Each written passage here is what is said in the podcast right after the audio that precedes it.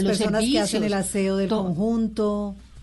Pues precisamente sobre ese tema, sé que nos queda un poquito de tiempo, pero sobre ese tema puntualmente este decreto establece la posibilidad que tiene el administrador de utilizar el fondo de imprevistos para poder pagar ese tema que ustedes muy bien mencionan, el contrato de vigilancia, el contrato de aseo. Para eso, el administrador del conjunto o del edificio debe pedir autorización al Consejo de Administración. Sin embargo, hay que recordar que hay muchas propiedades horizontales que no tienen consejos de administración. En ese caso, el administrador puede utilizar hasta el 50% del dinero que esté en ese fondo de imprevistos. Pero si eventualmente requiere mucho más dinero, por ejemplo, para pagar los contratos de vigilancia, de jardinería, de aseo, pues en ese caso se deberá convocar a una asamblea general de propietarios no presencial. Y lo importante para todos, si vivimos en un edificio o en un conjunto y en este momento yo no puedo pagar la cuota de administración ordinaria, a mí no me pueden cobrar tampoco ni penalidades ni intereses moratorios. Pues doctora Andrea, como siempre, se nos quedan temas pendientes con usted de todo lo interesante que aprendemos cada vez que la llamamos. Doctora Andrea, ¿cómo está, doctora? Muy bien, bien. La verdad al principio sí fue un poco complicado el cambio de rutina, pero ya en este momento tengo mi rutina muy, muy bien y estoy muy contenta y lo más importante es poder cuidarnos y pues ver que Colombia eh, ha sido uno de los países, por lo menos de con, del cono sur, que ha podido mm, llevar esta emergencia, entre comillas, lo mejor posible. Entonces, podemos aportar y el aporte más importante es quedarnos en casa y si salimos, obviamente, eso es como una expedición. Entonces, eh, aquí estamos, aquí estamos vestidas de astronauta Ana María y yo les tenemos que poner las fotos en las redes. Doctora Andrea, mil gracias. Nos tenemos que despedir, pero eh, de verdad que mil gracias por todos estos aportes y muy interesante todo lo que aprendimos. Patricia Ana María, muchísimas gracias y para todos los televidentes de Casa Blue, cualquier inquietud en abogada Andrea Rodríguez, que son mis redes sociales. Muy interesante todos estos eh, consejos de qué hacer con los arriendos, Anita. No, pues toca ya, inmediatamente conciliar con el arrendador o con el arrendatario. Hay que hacer las cosas rapidito. Y como rapidito se nos va el tiempo aquí en Casa Blue, ya nos tenemos que despedir. Recuerden, quédate en casa, quédate en Casa Blue y pásala bien. Nosotros nos volvemos a encontrar el próximo sábado, 10 de la mañana, aquí en Blue Radio. Chao, chao. Casa Blue, haciendo de tu casa un hogar.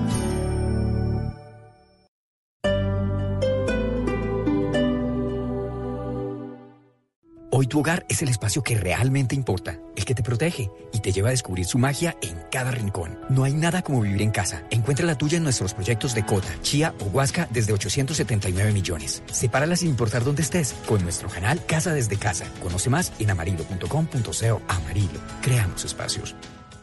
Hangouts, Zoom, Teams. Ahora está de moda reunirse virtualmente. Pero ¿cómo hace de falta una reunión entre amigos para una buena tardeada? Por eso vamos a reunirnos en Blue Radio para La Tardeada. Una reunión para conversar, compartir y volvernos a encontrar. Reunámonos esta tarde en Blue Radio para La Tardeada con Juana Uribe, Juan Esteban San Pedro, Juan Esteban Costaín, Hernando Paniagua, Dago García y Jorge Alfredo Vargas. De 5 a 7 de la tarde, Blue Radio, la nueva alternativa.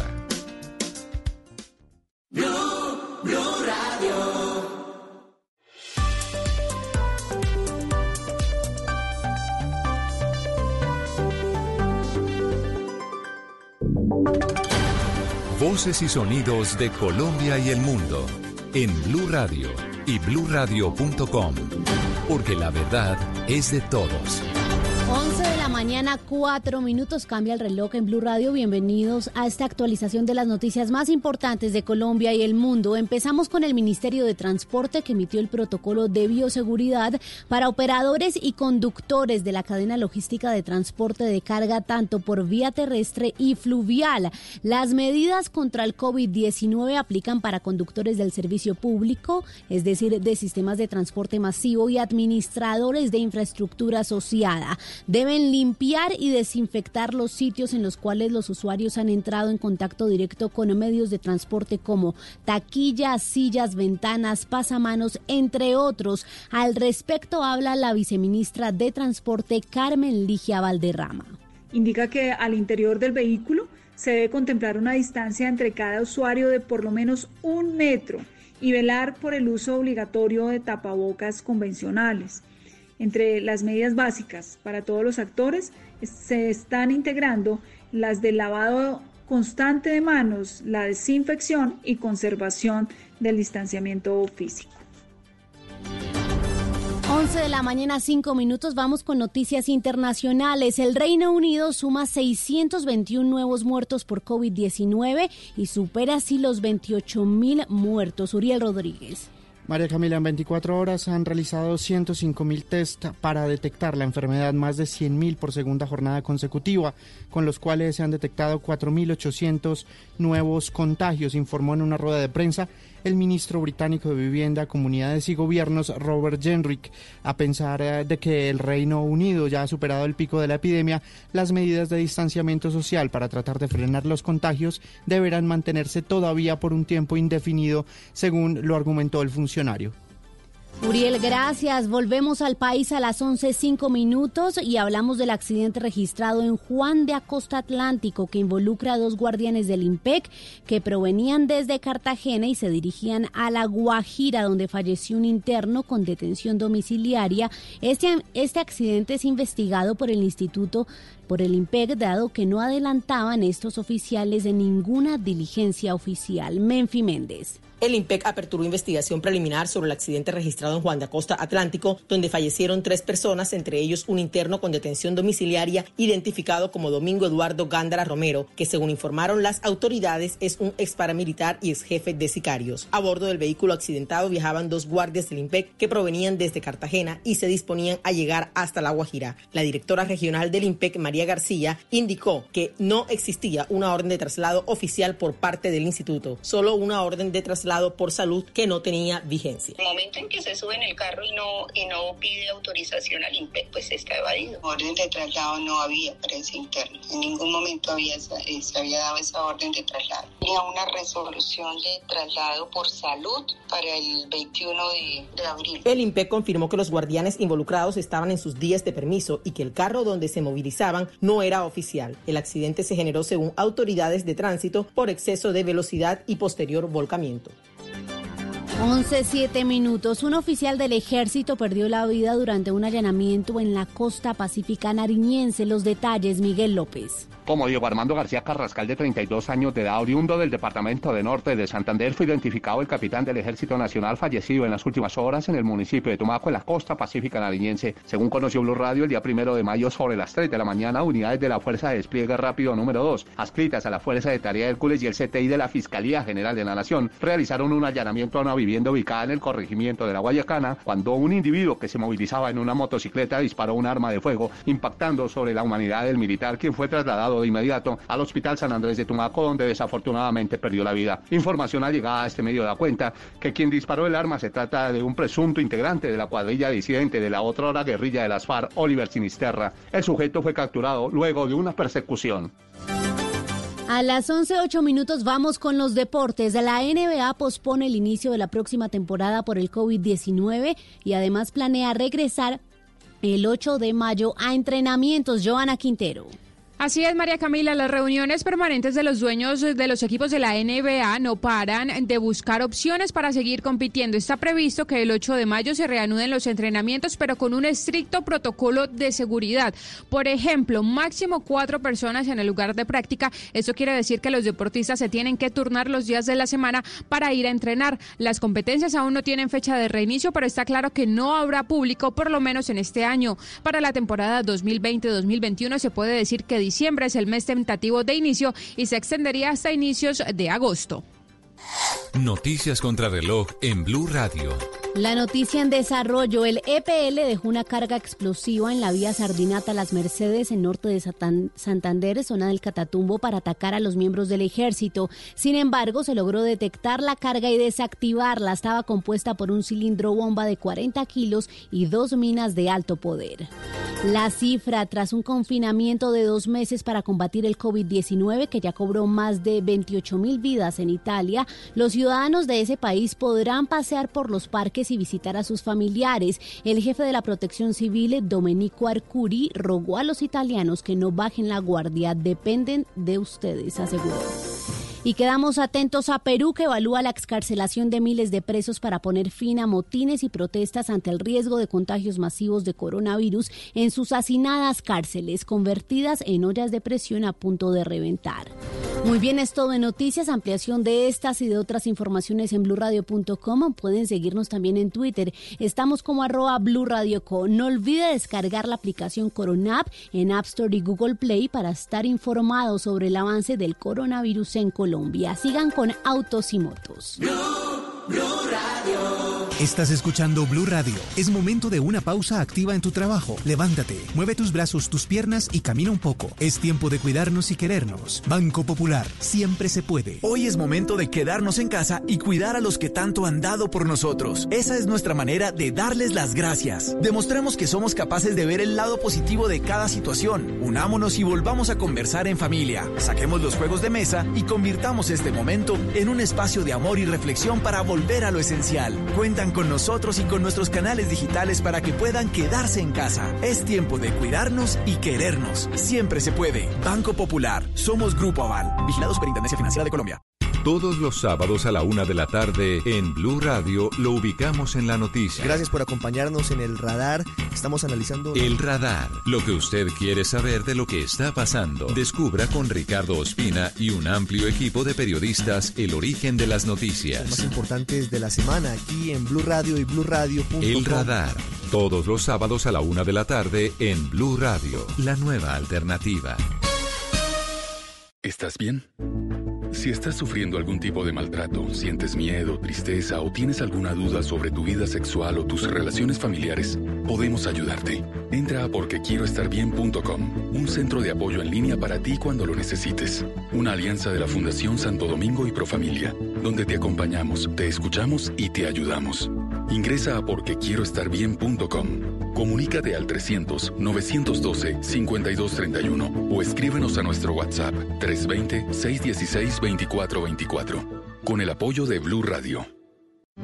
En tiempos de crisis, existen seres con almas poderosas que se convierten en héroes de nuestra historia. En Organización Solarte, queremos dar gracias a cada uno de nuestros colaboradores por superar sus miedos, arriesgándolo todo para entregar cada día no solo alimentos de primera necesidad a toda Colombia, sino también la esperanza de que todo va a estar bien. Porque cuando la bondad se pasa en la comida, el amor es el alimento. En Organización Solarte, trabajamos pensando en usted. Este sábado en Travesía Blue tendremos un recomendado para los que les apasiona la historia y siempre quieren saber un poco más. Tenemos obsequios para nuestros oyentes. Continuaremos viajando, pero esta vez con una mirada introspectiva. El viaje hacia adentro. ¿Cómo se logra? Una experta nos guiará. Les traemos la historia de un tour operador en Norcasia Caldas, quien nos cuenta cómo se preparan para reactivar el turismo en la región. Este sábado, después de las 3 de la tarde, Travesía Blue por Blue Radio. Porque viajar sin salir de casa también hace parte de la nueva alternativa. Travesía Blue por Blue Radio y bluradio.com. La nueva alternativa. Velocidad, seguridad, tips, información. Lo más reciente y relevante del mundo automotriz. Comienza en Blue Radio Autos y Motos con Ricardo Soler, Nelson Asensio y Luz Euse. Autos y Motos por Blue Radio y bluradio.com. La nueva alternativa.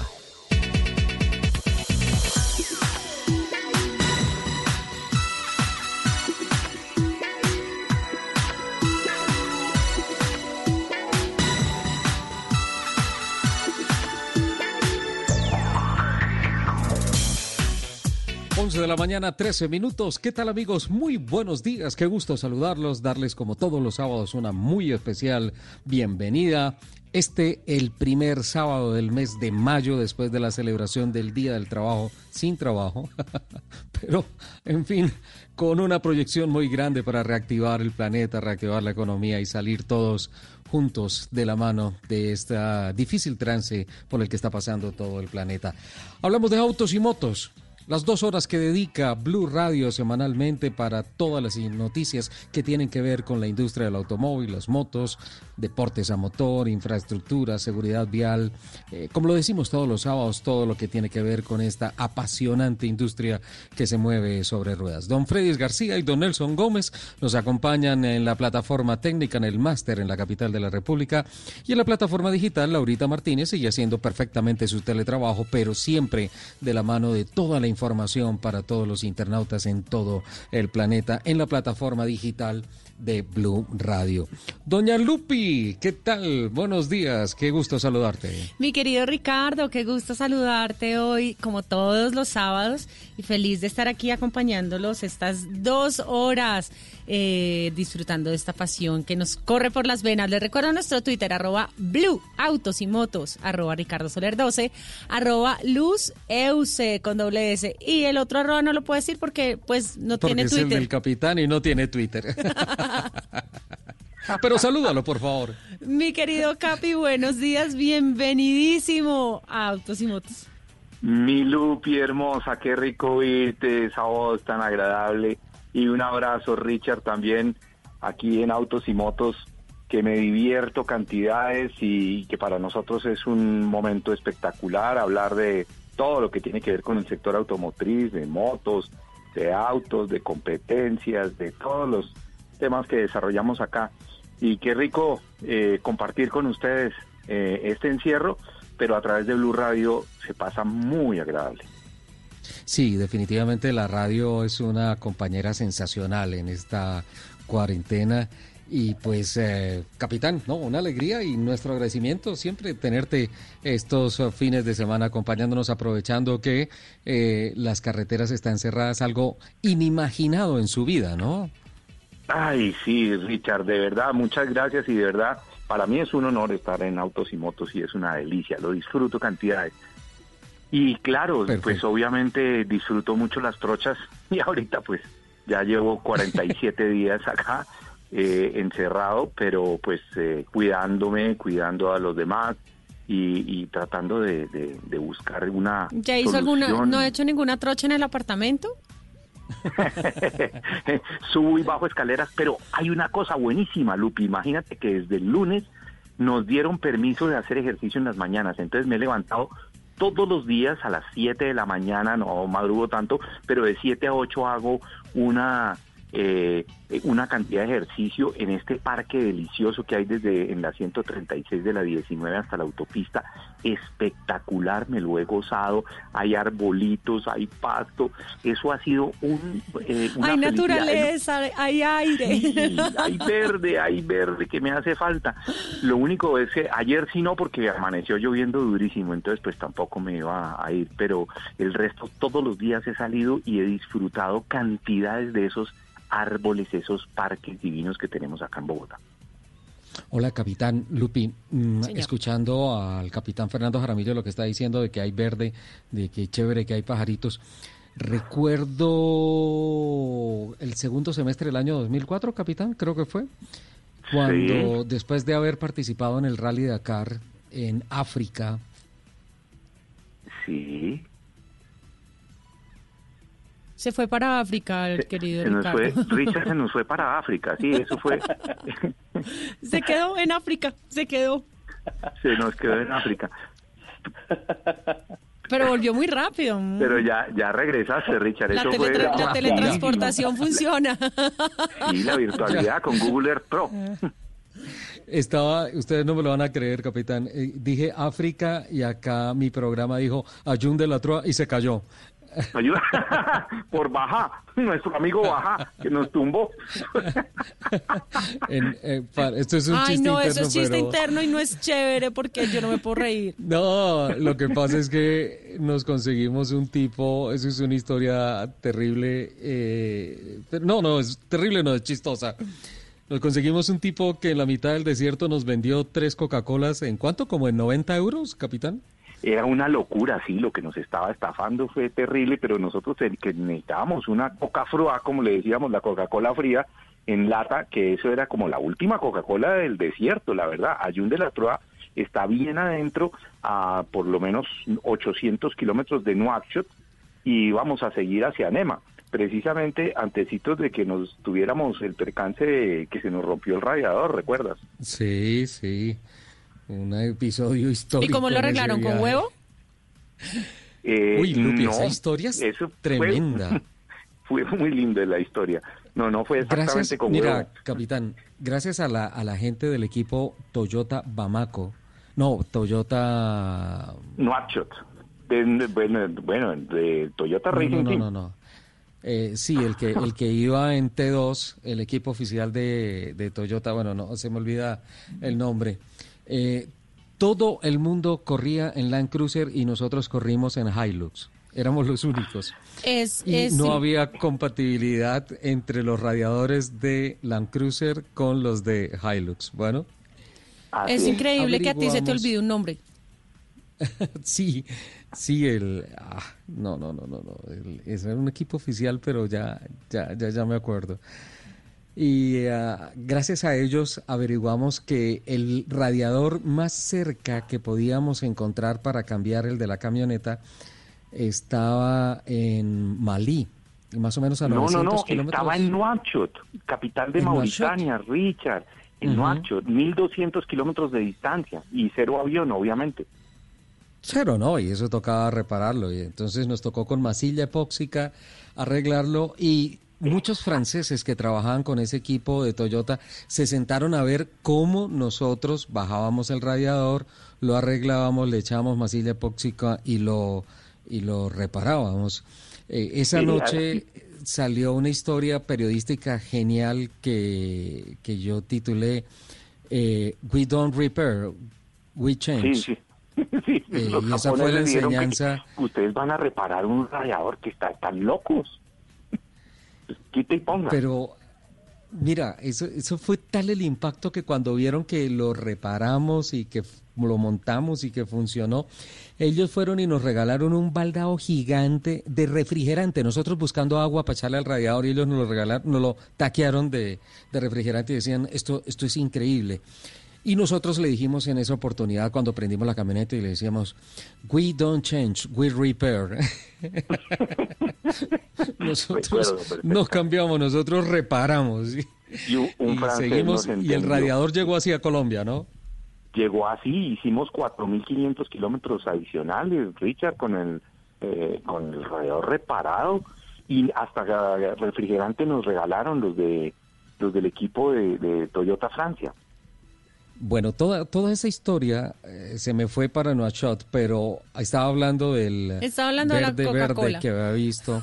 Exacto. y, era- no, y no era Takuma. Sato, Takuma Sato no era el que estaba corriendo Eh, no, no, en no. el equipo oficial de, de Toyota.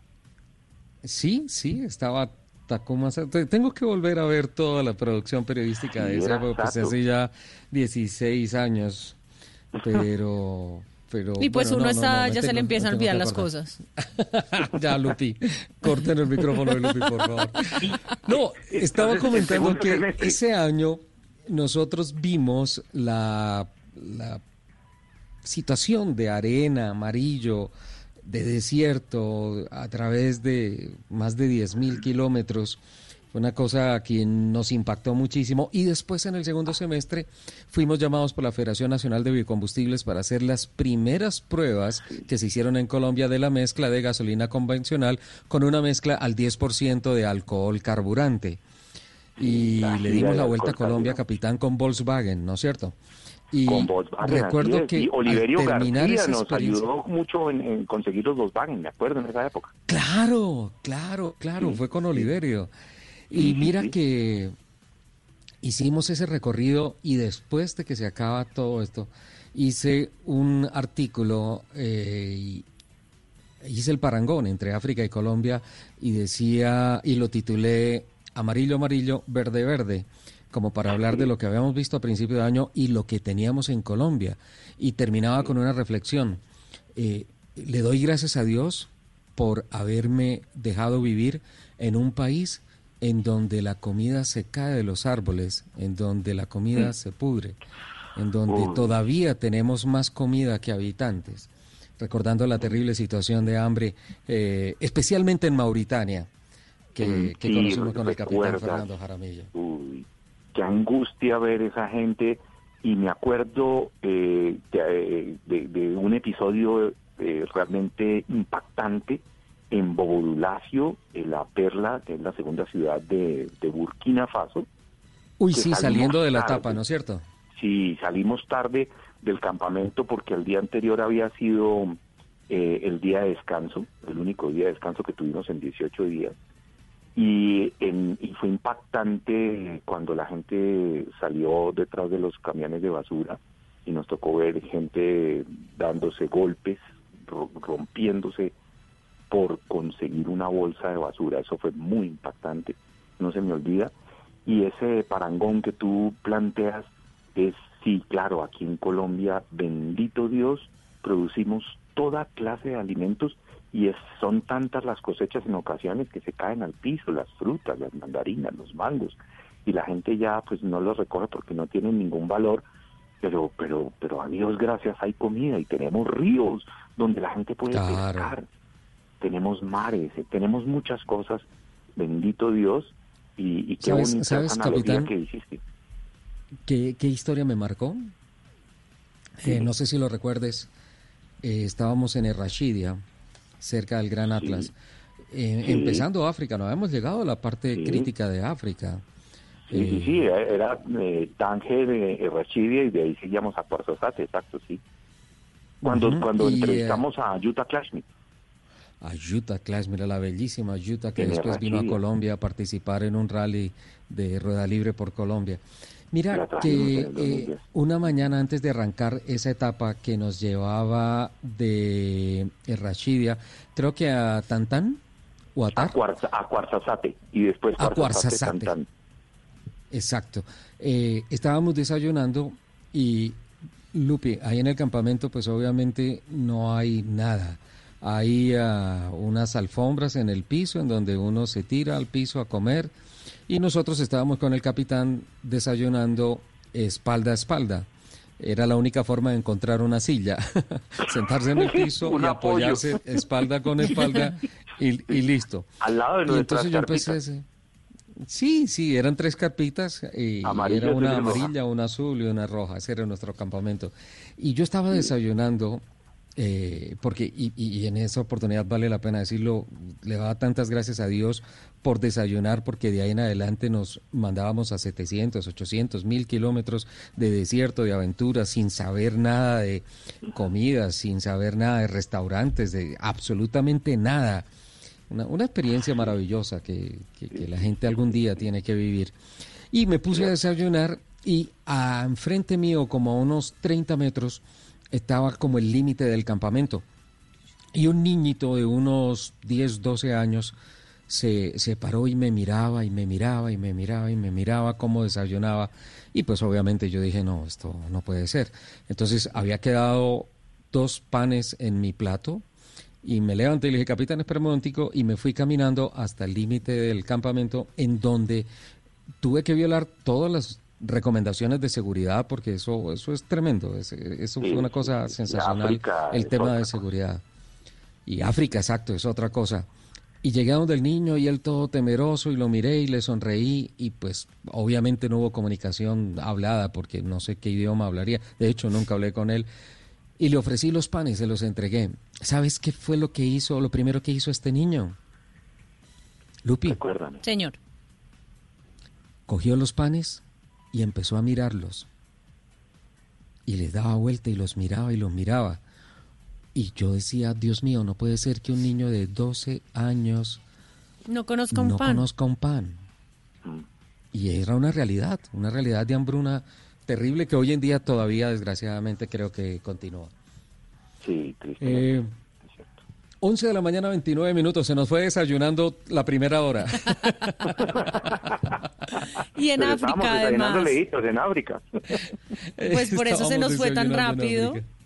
Hasta que fuimos a África. Sí, sí. Pero bueno, es una bonita reflexión para, para darle gracias a Dios de que vivimos en un país con una geografía, con una naturaleza y con unas carreteras que yo creo que ya dentro de poco vamos a tener la posibilidad de, de volver a disfrutar. No hay cosa más rica que recorrer este país en carro, en moto. La experiencia es eh, espectacular. Entonces, 11.29, los invito a nuestro primer corte, a Voces y Rugidos de Colombia y del Mundo, y ya nos metemos de lleno con todo nuestro contenido editorial. ¿Les parece? Muy bien. Richard, yo quería hacer un, un pequeño eh, recorderis. Eh, el Sabanero Off-Road, vamos a hacer una charla sobre la participación del Rally de Dakar en el 2004. Sabanero Road en Instagram va a hacer un live eh, eh, esta semana, lunes o miércoles a las 5 de la tarde.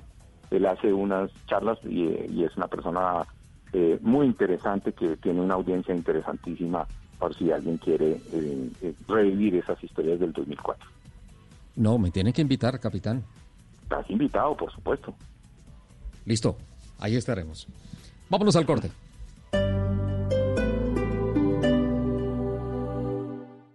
Hangouts, Zoom, Teams. Ahora está de moda reunirse virtualmente. Pero ¿cómo hace de falta una reunión entre amigos para una buena tardeada? Por eso vamos a reunirnos en Blue Radio para La Tardeada. Una reunión para conversar, compartir y volvernos a encontrar. Reunámonos esta tarde en Blue Radio para La Tardeada con Juana Uribe, Juan Esteban San Pedro, Juan Esteban Costaín, Hernando Paniagua, Dago García y Jorge Alfredo Vargas. De 5 a 7 de la tarde, Blue Radio, la nueva alternativa. Un perro, un gato, una mascota, un miembro de la familia y como tal buscamos su bienestar. Mascotas Blue, un espacio para compartir conocimientos y experiencias con nuestra familia de cuatro patas. Mascotas Blue, todo lo que debes saber sobre perros y gatos. Este sábado después de las 2 de la tarde con Juanita Kremer y Guillermo Rico. Mascotas Blue por Blue Radio y bluradio.com. La nueva alternativa.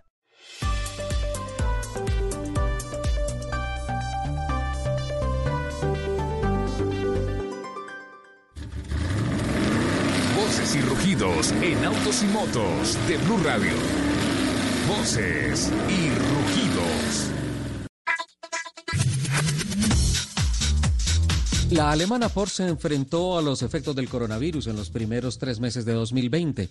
El resultado operativo de la compañía llegó a un poco más de 650 millones de dólares, lo que representa el 34% menos que en el mismo trimestre del año anterior. El retorno de las ventas fue del 9,5%. La compañía entregó globalmente 53.125 vehículos a clientes entre enero y marzo, una disminución de 5% en comparación con el primer trimestre de 2019. Desde el comienzo del año, la fuerza laboral creció 1% para llegar a 35.866 empleados. La crisis ocasionada por el coronavirus, la caída en el volumen de ventas y los costos relacionados con las continuas y altas inversiones en electrificación y digitalización jugaron en contra de un resultado más positivo. El próximo lunes tendrá lugar de manera virtual una reunión entre directivos del Ministerio del Deporte y las federaciones de deporte a motor del país. En la agenda de dicha reunión se ha consignado como tema principal la posibilidad de establecer un protocolo higiénico y de bioseguridad para que se puedan reiniciar las actividades en el Autódromo de Tocancipá, inicialmente con días de prácticas libres y posteriormente con competencias oficiales de campeonatos. Los resultados de esa reunión serán transmitidos a todos los clubes adscritos a las respectivas federaciones vacaciones. Un auto elástico, así es el prototipo eléctrico de Renault que se agranda para tener más autonomía. Es el Morphos, que aumenta su tamaño para el uso de una segunda batería y eleva en un 75% los kilómetros por recorrer sin recarga. Con este concept se ha podido vislumbrar el futuro del diseño en la marca francesa. El Morphos es capaz de alargarse 40 centímetros para generar el espacio suficiente que permita alojar una segunda batería y ofrecer un 75% más de autonomía, que de 400 kilómetros se incrementa hasta 700. El Morphos no solamente podrá cargarse a través de conexión con la red eléctrica, sino que también podría hacerse por inducción, prescindiendo de cables, una vez que se haya desarrollado esta tecnología para la automoción. Además, tiene conectividad 5G. Automotores Toyota Colombia ha decidido extender el plazo límite de inscripción de su concurso El carro de tus sueños hasta el próximo 30 de mayo. Esta decisión responde a las medidas de aislamiento decretadas por el gobierno para prevenir la propagación del COVID-19 en todo el territorio nacional, que han impedido que muchos niños y niñas se acerquen hasta uno de los concesionarios de la red Toyota para entregar su dibujo y el formulario de inscripción con el fin de oficializar su participación en la actividad. La fábrica de la FCA de Sebel en Atessa, Italia, ha vuelto a su actividad con casi todos sus empleados. Para reabrirse desinfectaron más de 300.000 metros cuadrados y se instalaron cerca de 130 dispensadores de desinfectante para manos. Además, se colocaron 15 grandes vallas y 25 monitores de video para mostrar información relativa a la higiene personal, junto al reparto de 6.000 folletos y 18.000 carteles por toda la planta de producción. En FCA creen que esto es suficiente para garantizar la seguridad de los 6.000 empleados de la planta, tras acordar estas medidas el pasado 9 de abril con seis sindicatos italianos. Estas mismas iniciativas han sido llevadas a cabo en otras instalaciones de menor tamaño, como Casino, Pomigliano, Termoli y Mirafiori, que se encargan de dar suministros a esta fábrica. Prevista para llegar al mercado el próximo año, la primera pickup de Hyundai que se, llamará Santa Cruz. Está basada en la Santa Fe, del cual tomará su estructura monocasco, competirá con la Honda Line como pickup más de aventura y ocio que de trabajo pesado. Sin embargo, Hyundai también estaría trabajando en una segunda pickup para este segmento, utilizando una estructura tradicional de escalera para este tipo de vehículos.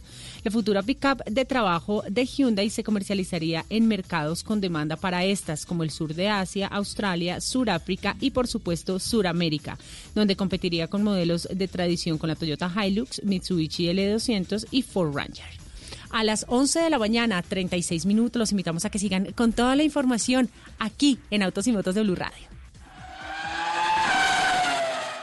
En estos momentos asiagos y difíciles, momentos que nos llevan a sacar lo mejor de nosotros como personas y como familias, porque el destino está en nuestras manos, debemos actuar con solidaridad y responsabilidad, respetando y acatando las decisiones de nuestros gobernantes protegiendo a nuestros abuelos y a los menos favorecidos, para mostrar al mundo nuestra resiliencia y nuestra capacidad de adaptación. Tenemos que ser mejores juntos. Numeral Yo me cuido, yo te cuido.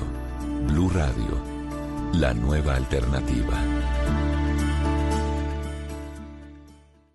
¿Sabes qué tan seguro es tu carro?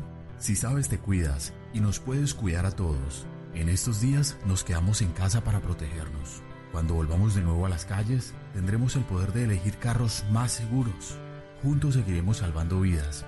Entérate más en www.carrosmásseguros.org. Este domingo, en Sala de Prensa Blue. La turbulencia, la pesadilla y la incertidumbre para la economía analizada por un experto que habla de las salidas en medio de esta crisis. Un recluso de la cárcel de Villavicencio nos narra cómo es vivir por dentro, el infierno de estar privado de la libertad y con la amenaza del coronavirus. Y analizaremos la más reciente fotografía del estado de ánimo del país, tomada por la firma Inbamer. Sala de Prensa Blue, este domingo desde las 10 de la mañana. Presenta Juan Roberto Vargas por Blue Radio y bluradio.com. La nueva alternativa.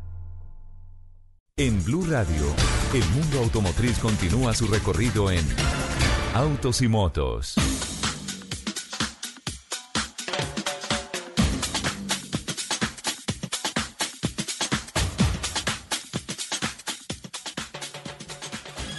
11 de la mañana, 38 minutos. Bueno, muchas cifras, muchas noticias, eh, especialmente en estos momentos en que se empieza a dar la reactivación de ensambladoras, de productoras. En Colombia no, globalmente, pero Colombia progresivamente está empezando a dinamizar otra vez su economía y obviamente con muchas cosas que tienen que ver el tema del transporte, la locomoción, eh, experimentos en transportes masivos, controles eh, importantes en estos sistemas en las principales capitales del país, controles en las carreteras para el transporte seguro de alimentos, en fin, una administración diferente para un país para un país diferente. Eh, esta semana, como les había dicho el pasado fin de semana, tuve la oportunidad de entrar en detalle de varios varios temas importantes con relación al sector del automóvil y es justamente la documentación que preparó y envió la Asociación Nacional de Movilidad Sostenible Andemos a Presidencia de la República buscando algunos salvavidas, unos temas económicos y también unas políticas de reactivación del sector automotor en el país. Dentro de todos esos documentos me encontré mm, varios desgloses y varias cifras interesantes, eh, como el impacto económico del sector automotor anual marcado para el año 2018 de 52,3 billones de pesos distribuidos en tres eh, claras ramas de este movimiento económico. Por un lado, la industria, en donde se estima que hay en el país unas 16.315 personas ocupadas y con una remuneración total de unos 423 mil millones de pesos. Eh, en esta industria se habla de un valor agregado de 1.7 billones de pesos y se habla, por ejemplo, de equipos de transporte, productos metalúrgicos, maquinaria y equipos de servicios a las empresas, eh, otra clase de maquinarias menores y suministros. Otra rama es el comercio, con un valor agregado de 3.8 billones de pesos. Eh, cerca de 59.763 personas ocupadas con una remuneración de 1.3 billones de pesos y se habla en este sector de servicios a las empresas, servicios inmobiliarios, transporte terrestre, intermediación financiera, servicios de reparaciones. Que, que, suman un monto importante. La tercera rama es bienes complementarios. Y ahí entra tal vez en lo que uno tiene más contacto, que es los talleres, combustibles, peajes y seguros, y tiene un valor agregado aproximadamente 29.1 billones de pesos. El impacto económico eh, global, 52.3 billones de pesos. Y un poco más abajo, en ese informe, encontré eh, algo por lo que tanto pelea Lupi, que es por la equidad en la oportunidad laboral para hombres y mujeres. Y miren lo que me encontré al año 2018. En el sector automotor, en industria, se produjeron o se registraron 15.189 empleos, de los cuales 11.687 fueron de hombres y 3.502 de mujeres. Mientras que en comercio, mucho más robusto este sector, se encontraron 57.000 o se registraron mejor 57.230 empleos, de los cuales 36.968 corresponden a hombres y 20.262 corresponden a mujeres. En total, en cuanto a empleos, sumadas industria y comercio, se registraron 72.419 empleos, de los cuales 48.655 fueron para hombres y 23.764 fueron para mujeres, con un amplio liderazgo, increíblemente, en el tema comercial. Lupi, las mujeres parece que son las que más y mejor venden productos y servicios relacionados con la industria del automóvil en el país. Yo siempre lo he dicho. Lo que pasa es que usted, hasta, que, hasta que usted no lo ve en un estudio así formal, no cree. Pero yo siempre se lo he dicho. Y sabes que esto desvirtúa mucho lo que fácilmente algunas y equivocadamente dicen que no, es que ponen a una niña bonita ahí a vender porque es una niña bonita. No. Pero esto habla de la calificación del trabajador. Claro, el conocimiento. Claro, así es.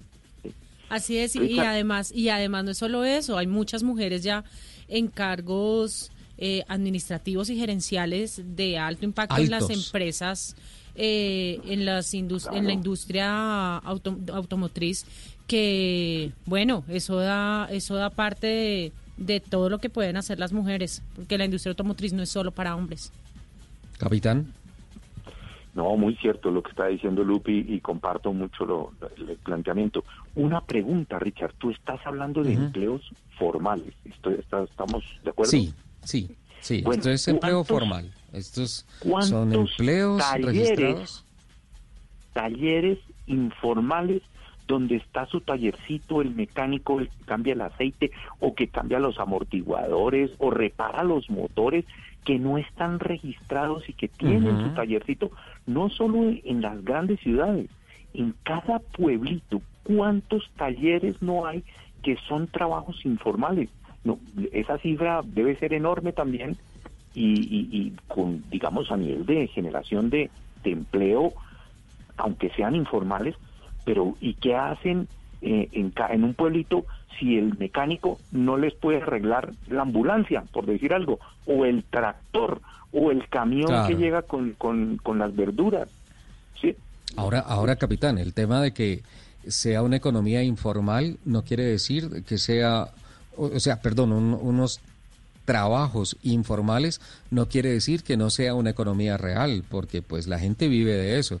Y en todos esos tallericitos no censados, capitán, estoy seguro que mínimo hay una mujer aportando trabajo. Seguro, con seguridad, claro que sí. ¿Nos vamos a los taxis? Doña Lupi. Señor. es que estaba aquí cuadrando una cosa, perdón. No, no te preocupes. ¿Nos vamos para dónde? Lo importante es que lo que tú estás cuadrando lo cuadres tan bien como los taxistas, las cabinas aislantes. ¿Cómo es ah, esta historia? Bueno, sí, le tengo, una historia, le tengo una historia maravillosa, la historia de Rubén Piñeros.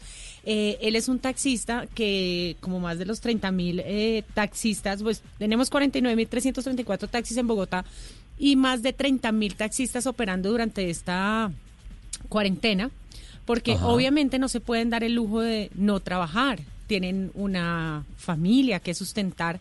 Entonces, eh, obviamente ellos se, ven como población vulnerable ante el COVID-19 porque pues están todo el día en contacto con otras personas, en su carro pues llevan otras personas.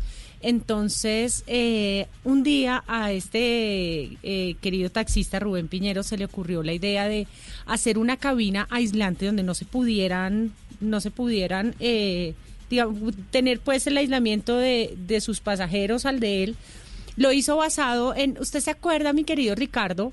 Esas, em, las divisiones que ponían antes de seguridad. Uy, sí, era un vidrio que a uno se le olvidaba que estaba ahí, iba a pagar y ¡paz! la mano contra el vidrio, su dedo tronchado seguro. Sí, pero lo hizo basado en eso, pero lo hizo él mismo, hecho en casa. Yo sí quiero ah, que nos cuente, que nos cuente cómo fue toda la historia. Rubén, buenos días, bienvenido a Autos y Motos de Blue Radio. Eh, Lupi, muy buenos días, ¿cómo, cómo vas? Muy. Eh, un saludo para ti y para todo tu, equipo de trabajo. Bueno, Rubén, cuéntanos, cuéntanos por favor cómo surge esta idea de la cabina aislante. Bueno, a ver te comento. lo que sucede es que a raíz de, de lo de la pandemia y eso, pues los primeros días veíamos que los, los que más expuestos estábamos eran los transportadores, sobre todo los de taxi, por la distancia que hay de un pasajero, del pasajero al conductor.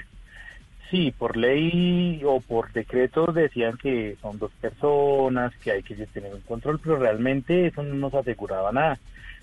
A ver, te comento lo que tú dices. Eh, a raíz, eh, basados en las cabinas que se colocaban por seguridad hace, hace un tiempo, empecé a, empecé a ver que se podía colocar, se podía hacer una división, pero entonces no tenía la claro en que empecé a investigar y hay dos materiales muy buenos para eso que son la misma tela con la que se hacen los tapabocas, se llama tela quirúrgica antifluido, y un material similar al plástico que se llama vinilo.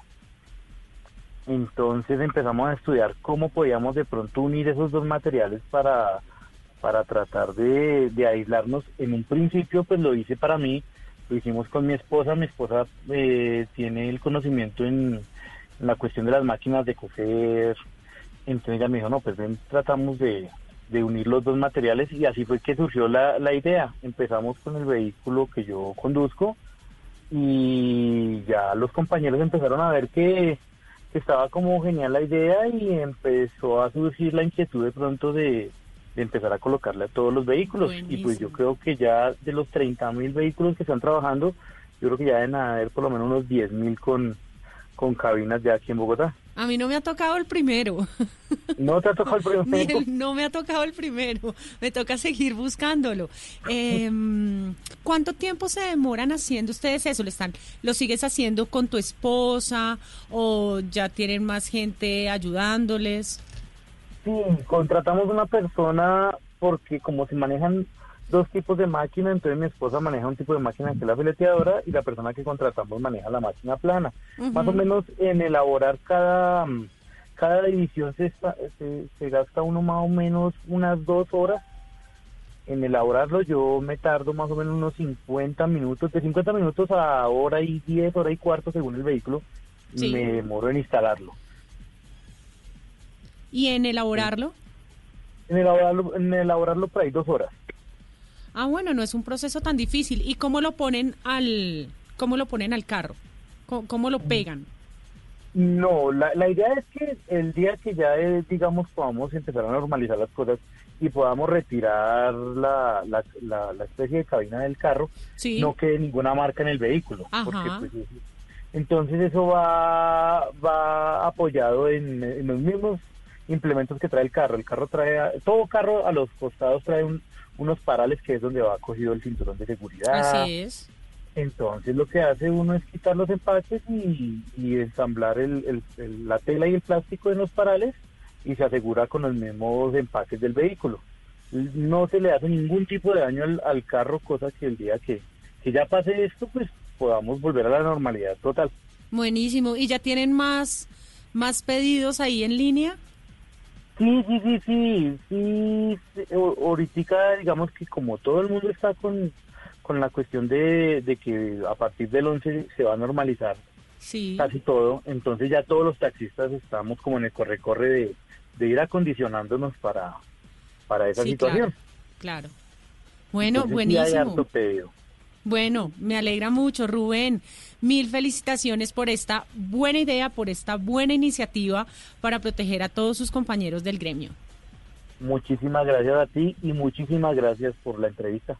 No, muchas gracias a ti por acompañarnos en Autos y Motos. Bueno, muy amable. Bueno, ahí está la 11.51. ahí Estaba está la, la idea de los colombianos. diseño. Sí, Tremendo, ¿ah? sí, sí, sí, es una buena iniciativa. No, y mira que el señor Rubén tiene toda la razón porque es que eh, se reglamentan dos, tres, pero uno solo que se suba al taxi puede ser el portador del virus. Claro. Y puede ser asintomático, ¿no? No- Sí, no- claro. No necesariamente que haya una actuación de mala voluntad del usuario, ni mucho menos, porque este virus nos trae tantas sorpresas todos los días, ¿eh? Sí, señor. Pero bueno, ahí está una buena iniciativa para la protección de todos los taxistas. Sin duda alguna. ¿Me permiten algo más de cifras? Pero por supuesto, usted es el jefe. No, es que ah, la- la- con la siguiente cifra que voy me da un poquito de bronca. Eh, ¿Cuántas veces hemos hablado del índice de saturación de nuestras carreteras, en nuestras calles? Todos los sábados, ¿no es cierto, Lupi? Sí, sí, señor. Eh, ya tengo las cifras de 2019 de la cantidad de matrículos nuevos en América Latina por cada mil habitantes. Lo que me da bronca no es la cantidad de vehículos, sino los promedios. Y de estos promedios es de lo que voy a hablar al, al final de estas cifras. El año pasado, en Latinoamérica, el país que más vehículos nuevos vendió por cada mil habitantes fue Brasil. Brasil tiene aproximadamente 209 millones de habitantes. Vendió 2.787.851 carros, lo que significó un promedio de 13.3 carros nuevos por cada mil habitantes. ¿Estás anotando, Lupi? 13.3 carros nuevos por mil habitantes en Brasil. Por mil habitantes en Brasil.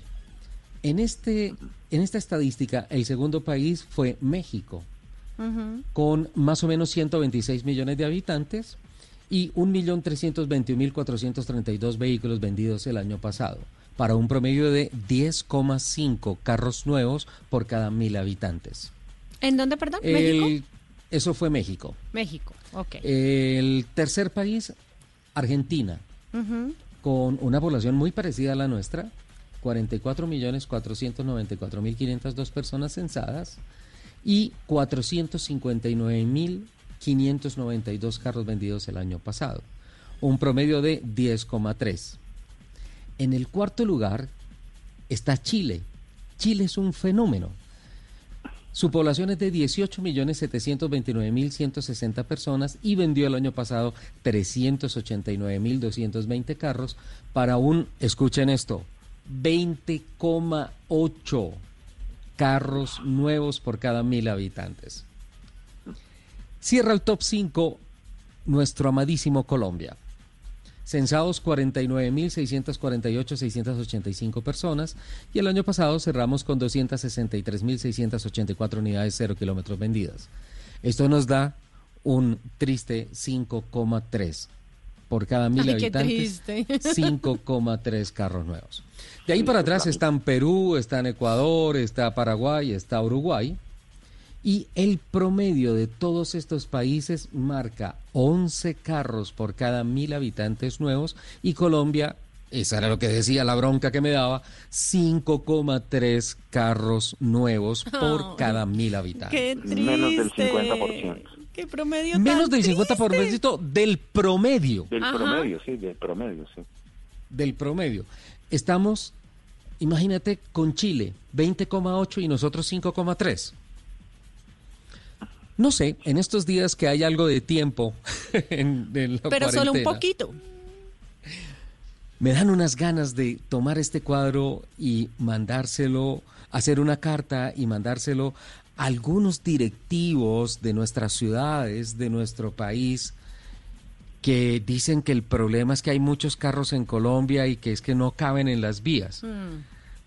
tapando vergonzosamente el verdadero problema y es que la plata de la infraestructura y las carreteras y las vías y mantenimiento se la robaron. Sí. qué piedra.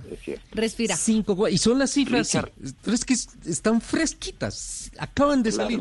5,3 carros nuevos por cada mil habitantes en 2019 en Colombia.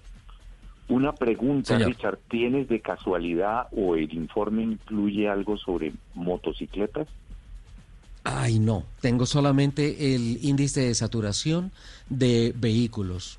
Pero si me das tiempo de aquí al próximo fin de semana, con mucho gusto te lo presento. Es, como una tarea, me parece interesantísimo uh, investigarlo, porque pues las motocicletas han crecido muchísimo en Colombia, pues estamos viendo que los resultados del último año fueron casi tres veces, o, sí, dos sí, veces sí, y media más la venta de motos de autos. Entonces, pues de pronto ahí podría haber alguna pequeña explicación de por qué eh, pues no tenemos tanta venta de autos como que pues el país ha crecido muchísimo en motocicletas. No sé si están de acuerdo. Sin embargo, pues como ya son las 11.57, ya casi nos vamos a Voces y Sonidos de Colombia y del Mundo, voy eh, en este cortecito a llamar a un par de mis informantes. a ver si de pronto le tengo ese dato rápidamente, bueno. Sí, o para el sábado entrante, pero sí sería una cosa interesante, es, realmente cierto. Y, lo otro es... En, eso, en eso sí pues, estamos bien.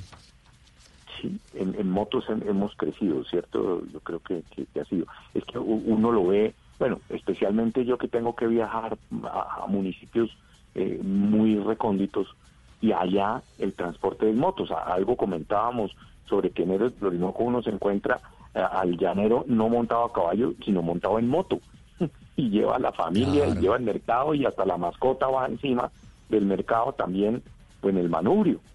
Eh, Hola, esos perros llaneros son unos moteros bravísimos, ¿no? Sí, no, pues tuvieras los, las situaciones que uno ve, pues obviamente resbalándose de un lado al otro en la trocha, pero no se caen. y llegan. Y va uno a ver y no tienen llantas de tacos y no son motos de enduro. y van felices. Ah, dichosos, absolutamente dichosos. Obviamente descalzos con su sombrero, no casco, obviamente, y con, con su cuchillo al cinto, como cualquier llanero. Cambias el, el caballito normal de cuatro patas, eh, animales divinos, por, por la moto, para, para transportarse. Increíble. Mira, capitán, por Twitter nos escribe arroba piedad rr y nos dice, hola Richie, recuerdo perfectamente esa travesía a África. Y dice una cosa bonita, un saludito a Shell que también nos permitió apoyar semejante proeza. ¿Te acuerdas, capitán? Cierto, nosotros tuvimos un patrocinio de Shell importantísimo. Sí, así es. Sí, señor. Qué bueno. Recuerdo perfectamente. Y antes de irnos a almorzar, quiero pedir el favor a Lupi que, ya que estamos hablando de cifras, me cuente algo que no puedo creer. El sueldo del señor Elon Musk. Ay, es, es, me encanta. ¿Tiene para pasar la cuarentena o no? a duras penas, a duras penas.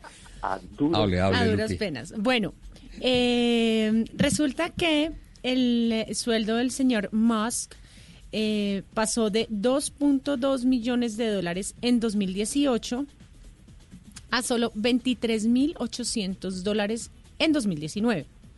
Esto quiere decir que mensualmente recibió un pago de 1.983 dólares. Esa disminución... pago nominal. Sí. Esa disminución se debe a que, a que Moss pidió que que no, o sea, él dijo que no quería recibir ningún tipo de bono o remuneración adicional a su desempeño, optando por el sueldo mínimo que puede recibir un alto ejecutivo según la legislación de California. Bueno, ahí está. Hay una jugada interesante tributaria porque obviamente no se está hablando nada de participaciones y utilidades al finalizar del año fiscal, ¿no? No, señor. Bueno, mil dolaritos, sirven, ¿no? 1983 dolaritos. Entonces, casi 1983. Sirven, sirven, para los dulces. Vámonos para las noticias mejor, por favor. Con voces y sonidos de Colombia y el mundo. Ya venimos.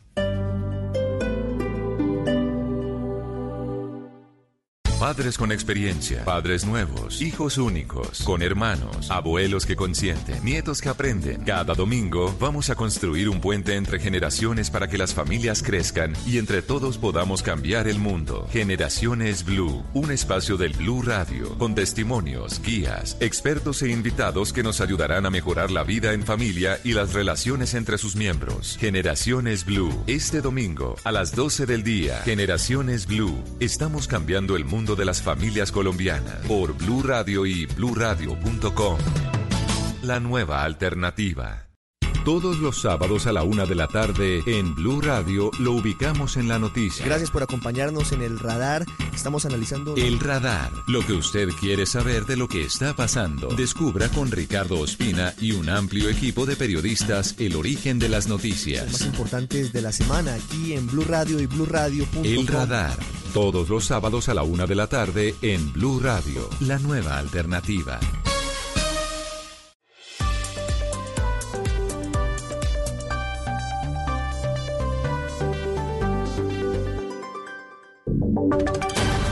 Voces y sonidos de Colombia y el mundo en Blue Radio y bluradio.com, porque la verdad es de todos. 12, dos minutos. Bienvenidos a esta nueva actualización de las noticias más importantes de Colombia y el mundo. Mucha atención porque el presidente Iván Duque se refirió al nuevo escándalo en inteligencia militar que generó la salida de 11 oficiales y un general del ejército, luego de que la revista Semana publicara nuevos hallazgos de perfilamientos a periodistas políticos y representantes de ONGs. ¿Qué dice el presidente Uriel? Acaba de reaccionar María Camila justamente el presidente Iván Duque que a estas denuncias de espionaje que hizo Revista Semana en la publicación de este fin de semana, justamente del día de hoy. Escribe el presidente Iván Duque que le ha dicho, que ha dicho desde el inicio del gobierno que no va a tolerar a quienes deshonren el uniforme o realicen prácticas contrarias a la ley. Señala también que le pidió al ministro de Defensa, Carlos Holmes Trujillo, desde que llegó allí a esa cartera, adelantar rigurosa investigación de labores de inteligencia de últimos 10 años. Y enseguida escribe el presidente que tras la instrucción dada justamente a Carlos Holmes Trujillo destaca que las investigaciones estén produciendo resultados y reitera el rechazo contundente a cualquier acción de seguimiento. Perfilar periodistas, políticos y funcionarios de presidencia debe ser investigado a fondo y sancionado con severidad, es lo que escribe el presidente Iván Duque. Mientras tanto, María Camila, la Defensoría del Pueblo también reacciona y señala que las actividades de inteligencia en un estado como el colombiano son esenciales cuando se dirigen a combatir la criminalidad, prevenir y esclarecer graves violaciones a los derechos humanos, pero si se hacen con fines de persecución política, atentan contra ellos. También señala la Defensoría que las prácticas como el perfilamiento de periodistas, políticos, defensores de derechos humanos y funcionarios públicos dadas a conocer a la opinión por la revista Semana lesionan gravemente los principios democráticos sobre los que se asienta el Estado social de derecho. Uriel, gracias. 12, 4 minutos. Tendremos, por supuesto, ampliación de esta noticia en nuestro noticiero de la una de la tarde. Cambiamos de tema al coronavirus porque esta crisis empujará a desarrollar actividades durante las 24 horas en la ciudad, en Bogotá. La alcaldesa Claudia López acaba de asegurar que los horarios en la capital del país deberán repartirse entre sectores para evitar los contagios. ¿Cómo va a funcionar, Camilo Cruz? En medio de su presentación del plan de desarrollo, Claudia López aseguró que de acuerdo a los sectores productivos, en la ciudad se deberán establecer cuatro horarios de trabajo, ya que según ella no es posible retomar la normalidad en la ciudad en menos de un año. Bogotá va a tener que operar a lo largo de este año y mientras duren las secuelas de la pandemia a cuatro turnos al día, no a uno. Ya no podremos vivir en un mundo en el que todos entrábamos entre 5 y 8 de la mañana al trabajo y todos salíamos entre 5 y 8 de la noche. Es virtualmente imposible si queremos proteger la vida. Unos seguirán entrando de 5 a 8, ese turno ya está copado. Otros, manufactura y construcción, tendrán que entrar a las 10 de la mañana. La alcaldesa ha planteado además que las operaciones de cargue y descargue, así como las labores de abastecimiento de la capital, deberán desarrollarse en horas de la noche, por lo que se impulsará una ciudad 24 horas. Camilo, gracias. 12.5 minutos. Las autoridades de salud en Antioquia alertaron por inconsistencias en 40 diagnósticos positivos del COVID-19. Los detalles, Susana Paneso. Son 40 los casos en los que, según la Secretaría de Salud de Antioquia, se presentaron inconsistencias en el procesamiento de la muestra y que por lo tanto se deberán ajustar las estadísticas de contagio para el departamento. Así lo dio a conocer la secretaria Lina Bustamante, quien manifestó que la alerta se generó después de un alto nivel de positividad registrado el 23 de abril, razón por la que se reevaluaron todos los casos de ese día. La secretaria dijo que la complejidad de la prueba es la que puede generar este tipo de situaciones. No es una equivocación, porque es muy importante resaltar el, el tema, son inconsistencias que se pueden dar en esta prueba y en cualquier otra prueba. Esto le puede pasar a cualquier laboratorio. El Instituto Nacional de Salud y el Ministerio serán ahora los encargados de dar las directrices para hacer el ajuste correspondiente a la estadística del departamento, donde 11 laboratorios autorizados han procesado más de 16 mil pruebas de coronavirus desde el inicio de la emergencia.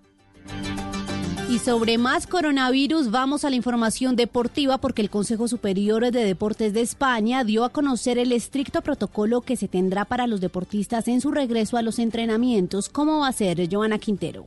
María Camila, mire, es un protocolo que incluye cuatro fases que tomarán por lo menos cuatro semanas y luego la etapa final, que es la de competencias. En la fase 1, los deportistas primero serán sometidos a exámenes. En caso de dar positivo por COVID-19 y ser asintomáticos, no podrán iniciar los entrenos. En la fase número 2 del regreso del deporte en España, se aprueba entrenamientos con el técnico y otros atletas con distancia mínima de dos metros. Además, obligatorio el uso de guantes y tapabocas y no se pueden utilizar implementos. En la tercera fase, comprende grupos máximos de 14 personas. Nuevamente uso obligatorio de guantes y tapabocas y desinfección de los gimnasios que serán habilitados. Además, en esta fase se realizarán nuevamente las pruebas del COVID y en la fase número 4 ya entra la competición que será a puerta cerrada y cuando haya pasado el estado de emergencia.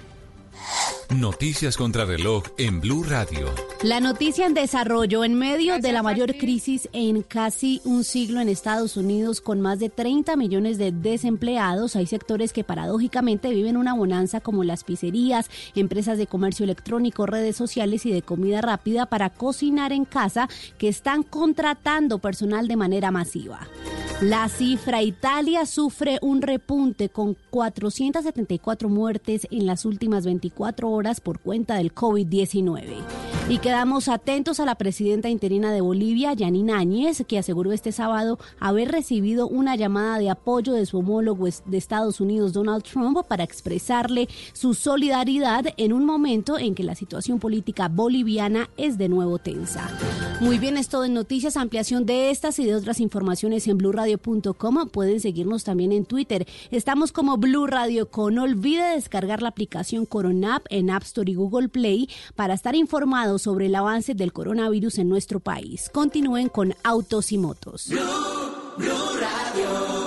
Estás escuchando Blue Radio. Es momento de una pausa activa en tu trabajo. Levántate, mueve tus brazos, tus piernas y camina un poco. Es tiempo de cuidarnos y querernos. Banco Popular, siempre se puede. Hoy es momento de quedarnos en casa y cuidar a los que tanto han dado por nosotros. Esa es nuestra manera de darles las gracias. Demostremos que somos capaces de ver el lado positivo de cada situación. Unámonos y volvamos a conversar en familia. Saquemos los juegos de mesa y convirtamos este momento en un espacio de amor y reflexión para volver a lo esencial. Cuentan con nosotros y con nuestros canales digitales para que puedan quedarse en casa. Es tiempo de cuidarnos y querernos. Siempre se puede. Banco Popular. Somos Grupo Aval. Vigilado Superintendencia Financiera de Colombia. Hangouts, Zoom, Teams. Ahora está de moda reunirse virtualmente. Pero ¿cómo hace de falta una reunión entre amigos para una buena tardeada? Por eso vamos a reunirnos en Blue Radio para La Tardeada. Una reunión para conversar, compartir y volvernos a encontrar. Reunámonos esta tarde en Blue Radio para La Tardeada con Juana Uribe, Juan Esteban San Pedro, Juan Esteban Costaín, Hernando Paniagua, Dago García y Jorge Alfredo Vargas. De 5 a 7 de la tarde, Blue Radio, la nueva alternativa. ¿Estás bien? Si estás sufriendo algún tipo de maltrato, sientes miedo, tristeza o tienes alguna duda sobre tu vida sexual o tus relaciones familiares, podemos ayudarte. Entra a porquequieroestarbien.com, un centro de apoyo en línea para ti cuando lo necesites. Una alianza de la Fundación Santo Domingo y Profamilia, donde te acompañamos, te escuchamos y te ayudamos. Ingresa a porquequieroestarbien.com. Comunícate al 300-912-5231 o escríbenos a nuestro WhatsApp 320-616-2424 con el apoyo de Blue Radio. Padres con experiencia, padres nuevos, hijos únicos, con hermanos, abuelos que consienten, nietos que aprenden. Cada domingo vamos a construir un puente entre generaciones para que las familias crezcan y entre todos podamos cambiar el mundo. Generaciones Blue, un espacio del Blue Radio, con testimonios, guías, expertos e invitados que nos ayudarán a mejorar la vida en familia y las relaciones entre sus miembros. Generaciones Blue, este domingo a las 12 del día. Generaciones Blue, estamos cambiando el mundo de las familias colombianas por Blue Radio y bluradio.com. La nueva alternativa. ¿Qué es ser mamá? Ser mamá es enseñar. Es ser el centro, el comienzo y el final de la familia. Es hacer cada momento especial. Es unir las generaciones y pasar el legado. Tal como hace mucho tiempo, ella te lo pasó a ti. Super Arepa la harina para hacer arepas de las supermamás. Trabajamos pensando en usted. Estás escuchando Autos y Motos por Blue Radio, la nueva alternativa.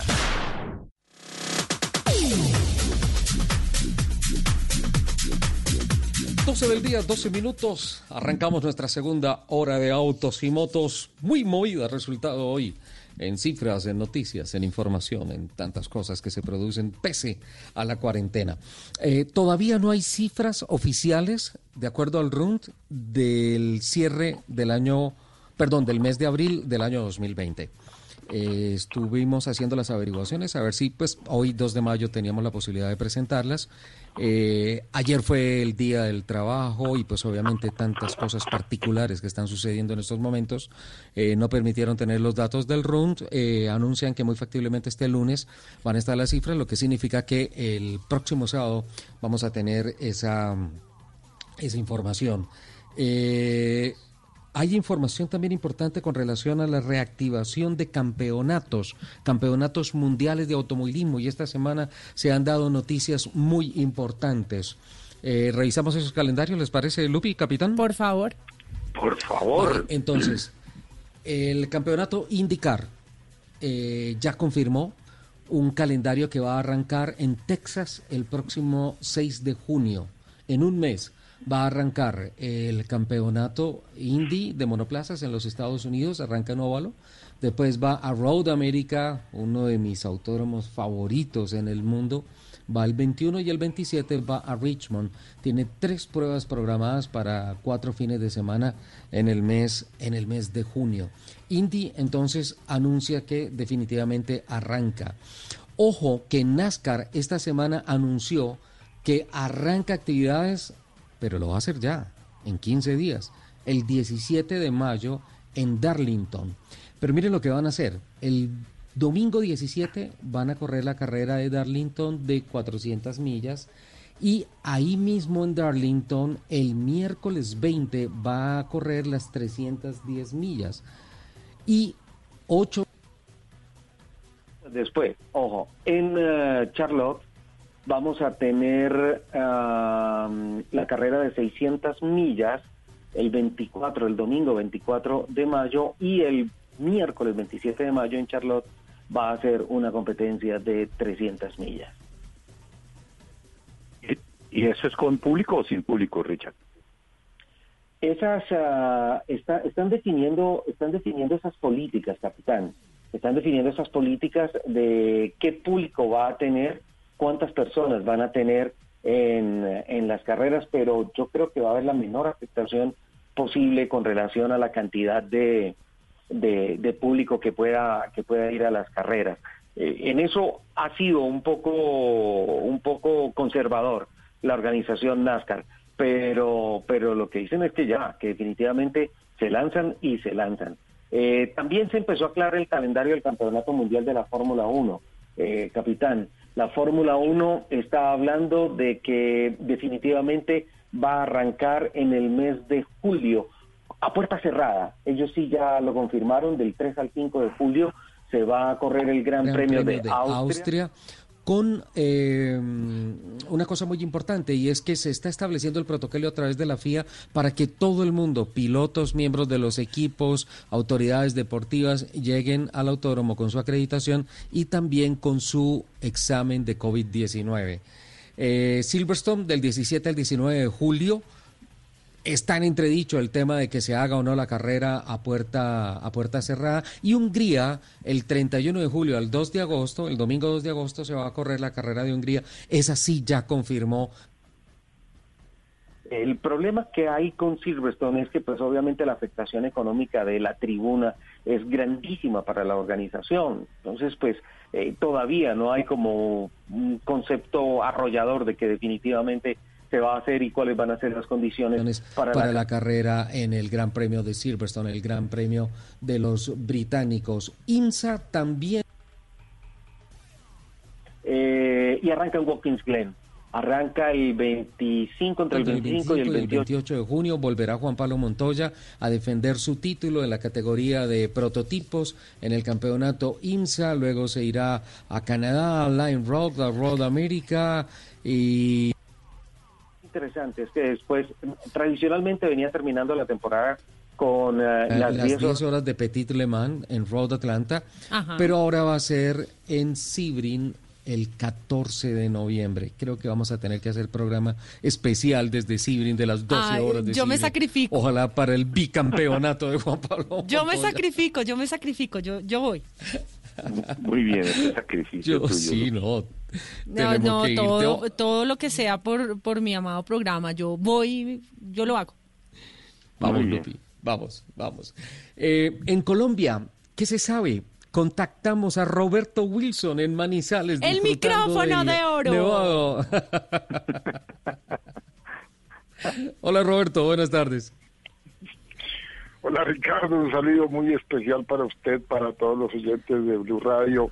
Un abrazote y un besote aquí desde la distancia para Lupi. Y pues no identifiqué muy bien la voz, pero por el nombre suyo de capitán, creo que Fernando está ahí también. Hola. Sí, sí, señor, el capitán Fernando Jaramillo. ¿Cómo lo tratan? Bien, bienvenido, Robert. Aquí. Es lo mismo de digo yo. Eh, ya se están peleando a ver cuál habla más. Eso está bueno, Lupi, está bueno, está bueno, está bueno. Así es, así es. Siempre hay muchas cosas para contar con Fer. Muchas batallas, batallas, batallas en el, en el sentido literal de la palabra. Muchas batallas hemos hecho con Fer, pero siempre en pro de sacar este deporte que tanto amamos adelante. Sí, Roberto, así es.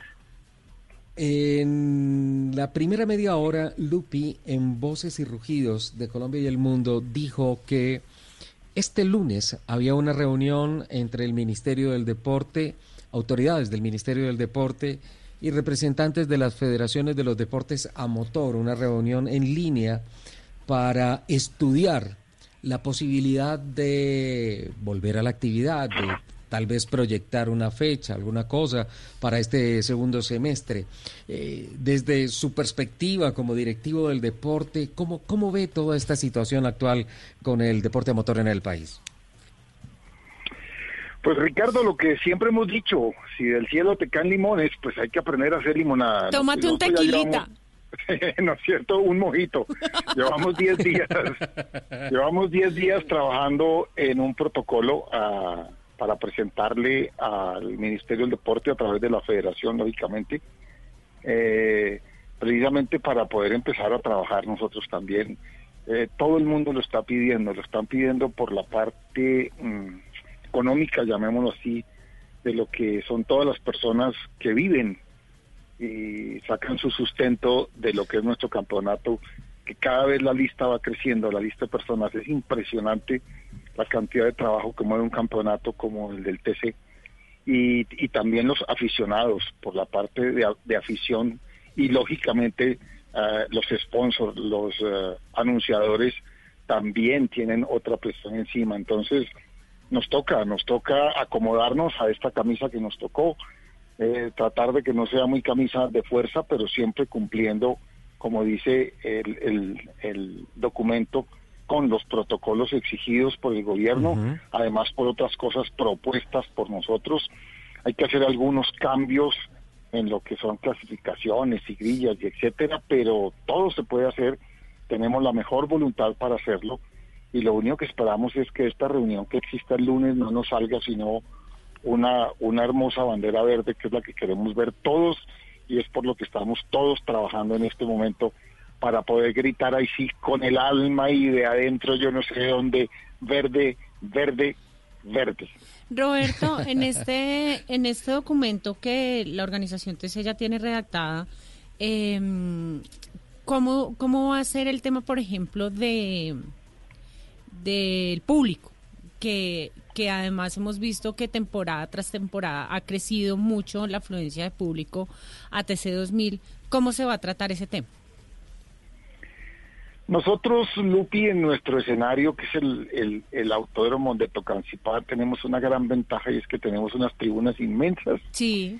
Tenemos unas tribunas grandísimas y podemos albergar a mucha gente cumpliendo, como le digo siempre, con los protocolos. Eh, lógicamente, hay muchas cosas para poder llevar público a las graderías del autódromo para lo que sería nuestra primera carrera de este año. Y eh, no es que no estén eh, contempladas, pero tal vez no es la primera prioridad. Acuérdese que nos tocaría conseguir permisos de desplazamiento, así como está la cosa en este momento. Sí. Quién sabe de aquí a allá cómo cambiaría, pero nos tocaría pedir permiso de desplazamiento para todos esos aficionados que quisieran ir hasta el autódromo a, mirar esta primera carrera y, y, regresar nuevamente. O sea que el no es fácil a las personas, las personas solamente van a poder ver las carreras de manera virtual o por televisión. Sí, yo creo también, o sea, vuelvo y le digo, depende de cómo esté en ese momento la norma para los desplazamientos, llamemos intermunicipales, que la gente pueda salir, porque es que mire, hay, hay, hay, hay normas que muchas veces no funcionan. Aquí la gente quiere ser más papista que el Papa, como siempre. Eh, por lo menos aquí en Manizales está funcionando. Resulta que usted para desplazarse en un vehículo que tiene que tener el, el distanciamiento, entonces no puede ir sino un conductor y un pasajero, porque usted tiene que estar distanciado, el pasajero tiene que ir en el puesto de, de atrás. Cuando usted se desplaza con su familia, que es con las personas que usted vive en su en, en, la casa con las que comparte absolutamente todo, cocina, alimentos, baños, ¿para qué van a exigir esa cosa? ¿Para qué tiene que ir una persona adelante y otra? No tiene sentido ni razón de ser. Lo mismo tendría que ser para un desplazamiento de aficionados, de familias que quieran ir. Pero, como le digo, en este momento, como están las cosas, sería muy complicado. Si ya podemos tener un permiso para desplazamientos intermunicipales, sería un poquito más fácil y como le contaba, es, eh, es, es viable porque en la tribuna del autódromo, distanciados a más de un metro, uno con cincuenta, cabe mucha gente y todo el mundo podría ir a ver el evento. Roberto, tú dices el, el tema de los permisos de transporte intermunicipal para cuando se dé la circunstancia. Yo sé que es un poco irresponsable en estos momentos hablar de alguna fecha puntualmente, pero sí hay una proyección hacia, más o menos a dónde le apuntan con ese protocolo que deberían haber la posibilidad de que se reactiven las carreras, por ejemplo, en el Autódromo de Tocancipá y, y las competencias oficiales del motor en Colombia. En este momento, como están las cosas, Ricardo, casi que nos tocaría conseguir un salvoconducto especial para las personas que van a participar. Llamo yo de pilotos, preparadores, mecánicos, de la gente que va a preparar a, participar en los eventos. Como están las cosas ahora. Si, si de aquí a cuando podamos empezar, que pues ojalá todos estamos pensando que fuera mediados de julio, máximo principios de agosto, eh, si ya las cosas nos permiten un desplazamiento para poder pasar tranquilo por el peaje y pasar de un municipio a otro, no tendríamos que sacar esos salvoconductos. Pero en este momento habría que hacerlo y tenemos que armar el documento y está armado el protocolo para cómo están las reglas en este momento. Roberto, una pregunta. Eh, digamos que hay una cantidad de personal que hace parte de los equipos. ¿Han pensado dentro del protocolo cómo sería eh, ese, funcionamiento en pits, los cronometristas, los comisarios que están alrededor de la pista en los diferentes puestos de control? ¿Qué, cómo, cómo, ¿Cómo se ha planteado ese tema y, cómo lo, han visualizado desde TC2000? Pues, eh, Fer, restricción total y absoluta. O sea, es trabajar con el mínimo de personas posibles eh, es un sacrificio que tiene que hacer cada equipo. Eh, espero que esto no vaya a dar al traste con muchas cosas. Usted sabe que estas, de estas crisis siempre salen muy buenas soluciones, pero digamos, a nivel eh, directivo de carrera, sería un solo comisario por pista, por un solo comisario por puesto, perdón. tendríamos que tener una reducción también muy grande en lo que es la comisión técnica. De pronto, tal vez un solo comisario en, en, en el juzgamiento eh, el cronometraje, afortunadamente, el cronometraje está tan, tan modernizado hoy en día que solamente con los transponder y dos personas de cronometraje funcionarían perfectamente, pero sí todo el mundo es consciente de que hay que reducir el personal al mínimo y sobre todo, como le digo, hay que pensar muy bien cómo vamos a llevar ese personal hasta el autódromo y cómo lo vamos a regresar a sus casas. Muy, muy interesante y es un reto gigante, pues obviamente todo el tiempo estamos teniendo unos retos grandísimos, estamos teniendo que improvisar a nivel mundial todos, en todo, en toda clase de cosas. Pero yo creo que está la creatividad y está la forma de plantearlo para que podamos seguir adelante como sociedad también, ¿no?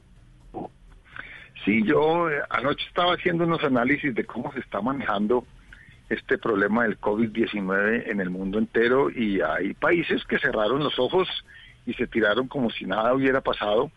Tienen unas críticas muy grandes en este momento, con, una, con unas curvas muy inclinadas todavía, pero ya están tendiendo a normalizarse.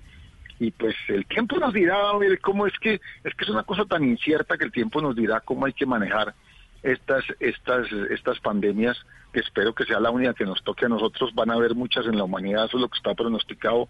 Afortunadamente usted sabe que el, paso por nosotros, esa, esa famosa palabra paso de nosotros en esta vida que viene de, paseo, esto es un paseo, esto es un, un lapso muy cortico en lo que nosotros estamos visitando este planeta, pero esto definitivamente el remesón es completo para que todos empecemos a pensar qué estamos haciendo nosotros por este planeta, qué estamos... Eh, consumiendo, llamémoslo así, de artículos y de cosas que no necesitamos y que le hacen daño al planeta y que son cosas muy suntuarias. Pero bueno, eso es asunto de otro paseo. Por lo menos a lo que nos ataña nuestro deporte, tenemos que reacomodarnos a lo que tenemos actualmente y yo sé que de aquí van a salir unas soluciones muy grandes para el futuro. Felicitaciones, Roberto. Eh, con todo Yo pienso respeto- que, que es un, un- un progreso grandísimo. Qué pena, Richard, que te interrumpí, eh, pero Tranquilo. quiero felicitar a, a TC2000 por tomar esta iniciativa Sí, para el deporte total. del automovilismo. Felicitaciones, Roberto. Es que eh, obviamente hay que generar con liderazgo nuevas ideas y una creatividad que necesitamos todos los colombianos, bueno, todo el mundo, pero, pero sí generar nuevas ideas para tener la responsabilidad de no contagiar, pero desarrollar nuestros, nuestras actividades que, que pues, nos activan eh, como personas y por supuesto económicamente. tenemos que tener presente una cosa, Fera, o sea, eh, todas las medidas que se toman desde los altos mandos hasta los mandos más bajitos, hablemos desde el país hasta las federaciones, hasta todo lo que usted quiera, se toman con la mejor intención. Lo que pasa es que, como le decía, no hay nada escrito sobre esto, pero yo tengo un dicho que para nuestro deporte sí que aplica. Reversa tienen todos los carros, todos los carros tienen reversa. Cuando usted mete la nariz por donde no es, usted pone ese numerito, pone esa letrica R, usted echa para atrás, rectifica y sigue. Pero siempre teniendo un norte hacia donde tenemos que dirigirnos. Y eso es lo que tenemos que hacer en nuestro deporte. Roberto, para terminar, una, una pregunta, no es por nada en particular, ni mucho menos, pero el protocolo que usted presentó eh, contempla restricciones para narrador. Eso, suena, suena como a singular. Ese protocolo que usted presentó es singular. singular. Ese es pro- el protocolo que presentamos. Y lógicamente, pues, usted sabe, Ricardo, que por circunstancias nosotros sí que trabajamos con el mínimo. Nosotros sí ya estamos en el mínimo. En el mínimo. Nosotros no tenemos absolutamente a nadie. Hemos trabajado. Usted sabe todas las anécdotas que yo tengo y hasta dónde he llegado yo con usted en esto de la narración y la presentación y los comentarios. Cosa que para mí era, pero, pero ni sacaba los cabellos. Yo en la vida pensé que lo iba a hacer. Pero vuelvo y le digo, todo es por este deporte que tanto queremos. vale, Roberto. Pero toca Muchísimas llevar, gracias. toca llevar un metro para que estén a do- para medir bien que estén a dos metros de distancia. No, vamos a inventarnos unas gorras que tengan de una vez ya eh, algo del coronavirus, unos radios alrededor de un metro y pico para que nadie se pueda arrimar. Excelente. Muy buena iniciativa. Felicitaciones, Roberto. Roberto, muchas gracias. Felicitaciones y, y estaremos eh, atentos, ¿no? Yo creo que el próximo sábado ya tenemos desde ya una cita porque nos interesa muchísimo saber qué pasó en esa reunión, qué se concluyó y, y qué luces empieza a tener la reactivación de los deportes a motor en el país. Hablo de motociclismo, kartismo, motonáutica y automovilismo, obviamente. Claro, todos empujando, todos para el mismo lado empujando, pero hay que llegar a la reunión como estamos preparados nosotros, hay que llegar con ideas, con proposiciones, con cosas, no es llegar simplemente a ver qué nos van a dar o qué nos van a proponer o qué vamos a hacer, no, todo lo contrario, es llegar con la solución de los problemas y ponerlas sobre la mesa y aparte de eso defenderlas, ¿no? Porque la cosa no es tan sencilla como solamente ponerlas, hay que defenderlas para que podamos lograr nuestro objetivo. Genial, fantástico. Va a estar interesante esa reunión y nos comprometemos periodísticamente a contarles dentro de ocho días qué va a pasar a lo largo de esta semana con relación al futuro y la posible reactivación de los deportes a motor en el país. 12.31 estuvimos con Roberto Wilson, el presidente del TC 2000 Colombia. Y el micrófono de oro de, de Autos Motos. Vamos a- al corte y ya venimos con otra entrega de voces y rugidos. ¿Les parece? Sí, señor. Excelente, sí, señor. En Blue Radio, tiempo para lavarnos las manos.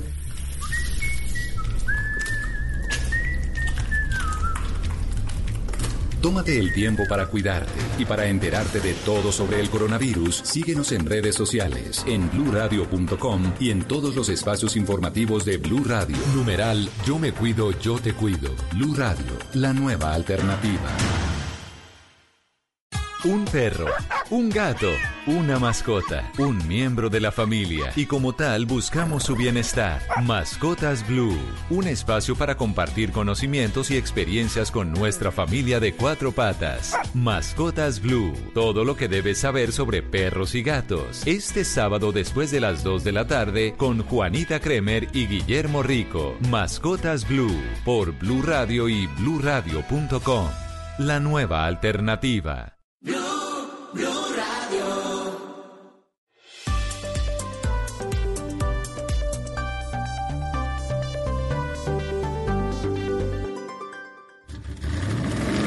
Voces y rugidos en autos y motos de Blue Radio.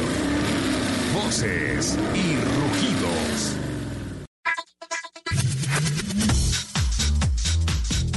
El jefe de diseño de Renault, Lawrence van der Acker, aseguró que en menos de 18 meses la marca del rombo estará presentando la primera camioneta eléctrica de su portafolio.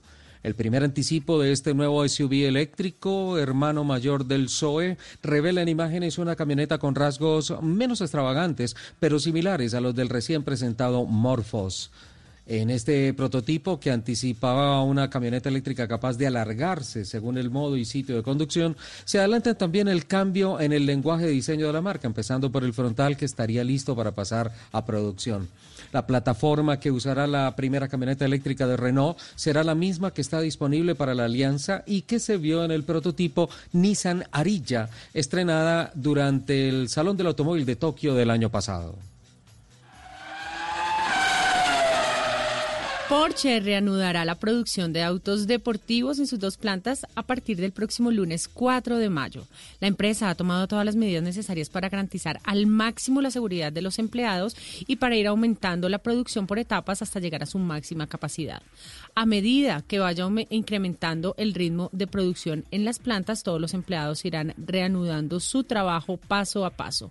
Esta adaptación en los procesos productivos, logísticos y de compras ha sido acordada con el Comité de, la, de Empresa y con el eh, Departamento de Gestión de Salud. También han sido tenidos en cuenta los requisitos de las autoridades respectivas. Fortaleciendo sus canales digitales y tomando en cuenta los protocolos de salud para el bienestar de sus clientes, Nissan en Colombia ha lanzado un concesionario virtual en el que se pueden conocer todos los modelos de su portafolio. Nissan lleva la experiencia del concesionario a la pantalla gracias a una plataforma digital que le permite al público realizar un recorrido virtual de 360 grados por la vitrina, ver en detalle cada vehículo a través de una perspectiva interna y externa, conocer la ficha técnica y cotizar los modelos. Para acceder a este concesionario virtual se debe ir al sitio web www.dinissan.com.co slash Nissan 360. Spiro Panopoulos, un programador y desarrollador que en 1997 fundó su compañía dedicada a la modificación y luego a desarrollar software para vehículos de competencia, se ha lanzado al segmento de vehículos de altísimo desempeño presentando Chaos. Se trata de un ultradeportivo monocasco construido en Cylon, una fábrica sintética utilizada por la NASA y la Fórmula 1, que es la fibra más fuerte del mundo fabricada por el hombre. Está equipado con un motor V10 de 4 litros biturbo, que según su configuración produciría entre 2.000 y 3.000 caballos de potencia y permitirá una aceleración de 0 a 100 en menos de 2 segundos. Se espera que Chaos haga su debut eh, público en el Salón de Ginebra el próximo año. Poco a poco se han venido conociendo detalles de lo que será la próxima pickup de Ford que se presentará el año entrante, que compartirá la plataforma modular C2, la misma del Ford Focus y la nueva Bronco, y que heredará algunos rasgos de la Ranger y de la misma Bronco. Al tener dicha plataforma también recibiría los motores en sus dos versiones planeadas, uno de 1.5 litros turbo de 3 cilindros con 180 caballos de potencia y uno de 2 litros turbo con 4 cilindros con capacidad de generar hasta 250 caballos. Todo apunta a que México será el país productor de la nueva camioneta y que desde allí se abastecerá a todo el mercado americano. Previsto para ubicarse por debajo de la RAV4 como una SUV más asequible, el Toyota Corolla Cross, que la marca confirmó que se presentará el próximo año, será fabricado en la planta de Sorocaba, en Brasil, la cual recibió una inversión de unos mil millones de reales para ese fin. Es muy posible que se trate de un modelo global de la marca nipona y que llegue también a mercados como el australiano y el norteamericano. Por su origen, eh, Brasil es muy viable que en el mismo 2021 sea visto en las calles colombianas. De este nuevo vehículo se proyectan dos versiones, una con motor 2 litros y 177 caballos de potencia y otra con motorización híbrida que unirá un motor a gasolina de 1.8 litros respaldado por un eléctrico para sumar hasta 122 caballos de potencia. 12 del mediodía, 38 minutos. Los invitamos a que sigan con toda la programación de autos y motos aquí en Blue Radio. Todos los sábados a la una de la tarde en Blue Radio lo ubicamos en la noticia. Gracias por acompañarnos en el radar. Estamos analizando. El radar. Lo que usted quiere saber de lo que está pasando. Descubra con Ricardo Ospina y un amplio equipo de periodistas el origen de las noticias. Los más importantes de la semana aquí en Blue Radio y BlueRadio.com. El radar. Todos los sábados a la una de la tarde en Blue Radio. La nueva alternativa. Mamá. Me encanta verte en casa. Estos días descubrí que además de ser mamá, eres profesora, gimnasta y amiga de todos los de tu trabajo. Qué bueno que los días para jugar contigo se alarguen. Así te veo más tiempo en casa. Feliz día, ma. Caracol Televisión. Tú nos ves. Caracol TV. Este sábado en Travesía Blue tendremos un recomendado para los que les apasiona la historia y siempre quieren saber un poco más. Tenemos obsequios para nuestros oyentes. Continuaremos viajando, pero esta vez con una mirada introspectiva. El viaje hacia adentro. ¿Cómo se logra? Una experta nos guiará. Les traemos la historia de un tour operador en Norcasia Caldas, quien nos cuenta cómo se preparan para reactivar el turismo en la región. Este sábado, después de las 3 de la tarde, Travesía Blue por Blue Radio. Porque viajar sin salir de casa también hace parte de la nueva alternativa. Travesía Blue por Blue Radio y bluradio.com. La nueva alternativa. Escuchas Autos y Motos por Blue Radio y bluradio.com. No es una, no son dos, no son tres, no son cuatro, ni cinco, seis, siete, ocho, nueve, diez. Sí, diez, sí. Este es el top 10 de Lupi en autos y motos. 12.40 llegó la hora del top 10 de Lupi. Bueno. Vamos, ¿de qué se trata hoy tu top 10? Hoy Lupi? le tengo los 10 libros que todo apasionado de los automóviles debe leer. Uy, buenísimo. La lectura se ha disparado en esta cuarentena Sí, tremendamente. claro, qué bueno, un qué buen bueno. un buen libro y Tiempo un buen, para hacerlo, qué delicia. un buen libro y un buen café. Esa es la combinación perfecta. Fantástico. Bueno, el fantástico. primero. Yo Diez. les voy diciendo Bueno. y ustedes me van diciendo si ya lo leyeron o no. ¿Les parece? Ajá. Claro. Genesis of Genius de Carl Ludwig, Uy. Muchas gracias. Esa es la historia de Porsche. De Ferdinand Porsche, sí señor. Ferdinand Porsche. Bueno, yo, yo lo tengo como referencia porque vi algunas partes del libro y vi el libro en el Museo de Porsche en Frankfurt. Ajá. Honestamente no lo he leído, pero está como una de las piezas, como una de las joyas destacadas por el Museo de Porsche en Frankfurt. Hay que leerlo. El segundo, Sí, sí, sí. The Invention of the Automobile de John Nixon. de John Nixon. Es- miren Eh, esto, la primera edición de este libro es de 1936 eh, y tiene mucha información valiosa sobre cómo fue el proceso de la invención del primer automóvil de la historia, Obviamente hablarán de la Motor in Deutsch de Carl Benz. de Carl Benz, sí señor. Sí, pues Lupi, no lo he leído.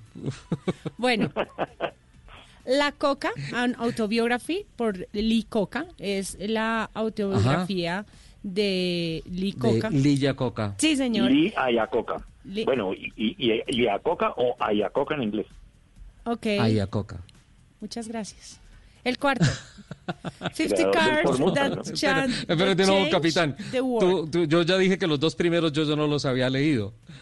Este, No, ese sí. ¿Ese sí? Sí. De, de Ayacoca sí. Sí, la autobiografía. Ay, qué filera. bueno, bueno, 50 me va- cars me va that, ganando. that change the world. Ese sí es una fantasía del libro y lo tengo, eh, pero Eh, no lo leo mucho, pero sí veo las los- imágenes. Les cuento a los oyentes que este libro retoma los 50 autos que por su diseño, mecánica o propuesta única dejaron huella en la industria. Sí, que han cambiado el mundo. Es, es más para ver que para leer. Y es un librazo. 50 Cars. 24 para Le Mans de Luis Miguel Ortego. Mm. Son 24 artículos para de todas las emociones y todo lo que rodea las 24 horas de Le Mans. No, tampoco lo he leído. No, no, no, no lo conozco. Hombres, mujeres y motores de Alfred Neubauer. ¡Wow! Pero ¿Ese suena- libro de qué habla, Lupi? Eh, mm, eh, eh, eh, eh, N. Alfred Neubauer, director de la división de carreras de Mercedes-Benz de 1926 a 1955, describe lo glamoroso que eran los grandes premios en aquella época donde dominaban, donde dominaba Mercedes-Benz o las flechas de plata. No, tampoco lo he leído. Pero se ve interesantísimo. Se oye interesantísimo. La última noche de Ayrton Senna, de Giorgio Sí, Teruzzi. de Teruzzi. Ajá. Claro, claro, famosísimo, bestseller. Es eh, la historia de Ayrton antes de morir, ¿no? En, en San Sí, Marino. señor. Y ayer se y celebraron a propósito, 26 Sí, De- años se el escritor comparte lo que ocurrió en la suite del Hotel Castello, Bolonia, eh, donde se hospedó por última vez a Ayrton Senna antes de su muerte el primero de mayo de sí, 1994. se, se conmemoró ayer eh, el aniversario señor. 26 de la muerte de Ayrton Senna. Ese, ese libro bestseller, Teruzzi se faja un recuento fantástico, porque esa noche fue terrible, no solamente por lo que tal vez anticipaba Ayrton lo que podía pasar, sino por la muerte de Ronald Ratzenberger, que murió un día antes, y Rubiño Barrichello tuvo también un accidente terrible y por poco se mata eh, en, la, en la misma sesión en la que se mató Ronald Ratzenberger. Fue, fue, fue una cosa terrible y eso llevó muchísimo a Ayrton a la reflexión, a pensar. Es- Esa fue una noche complicadísima y es un libro obligado de Teruzzi, de Giorgio, Giorgio Teruzzi, ¿verdad? Sí. El mejor de los tiempos, Ayrton Senna. Listo. El sí, el octavo, mejor. Car Record Breakers, de Paul Beer. Es un libro no. como los Guinness Records mundiales, pero enfocado netamente en el mundo automotor. Entonces hay registros curiosos, cifras de potencia, velocidad, precio, prestaciones, consumo y muchas cosas sobre los autos. No, no lo he leído, pero El, no- hay que verlo. el noveno, el hombre que inventó la Fórmula 1 por Tom Bauer. Ese es el de Bernie Eccleston, ¿verdad? Sí, señor.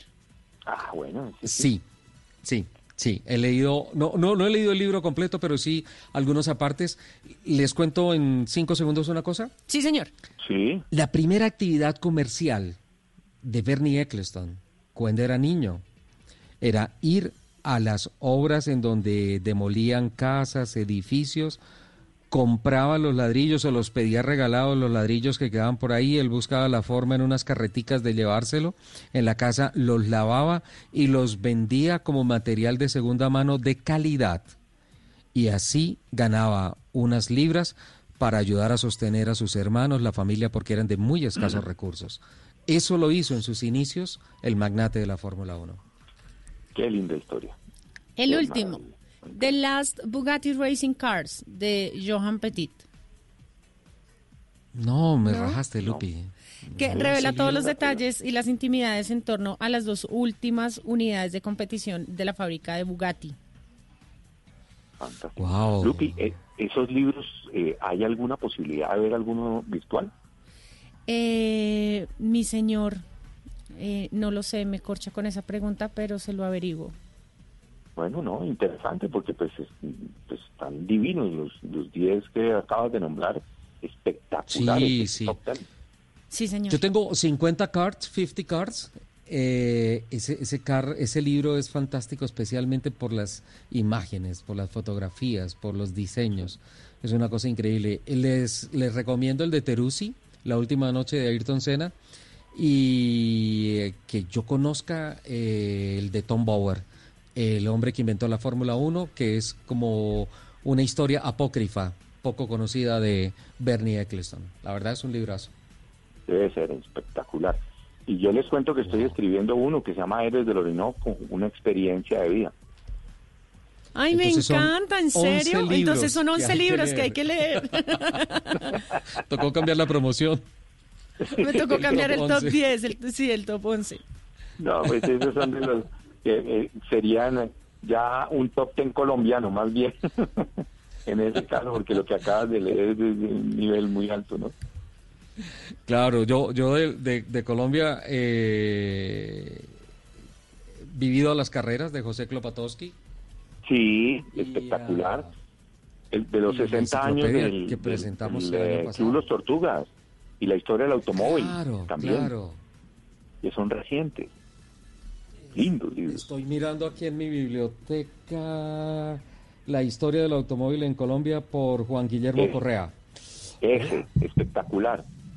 Qué top 10 tan bravo el que saldría acá. Lupi, Señor. para el próximo sábado, el top 10 de los libros colombianos. De una, me encanta. ¿Vale? me encanta. Cerramos el top 10.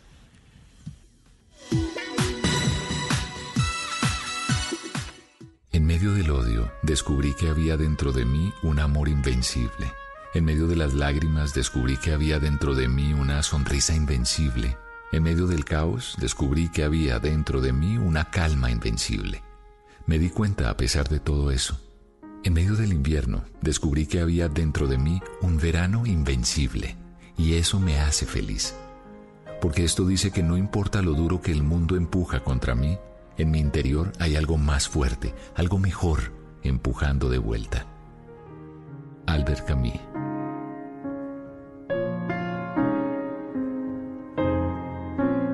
Blue Radio, la nueva alternativa.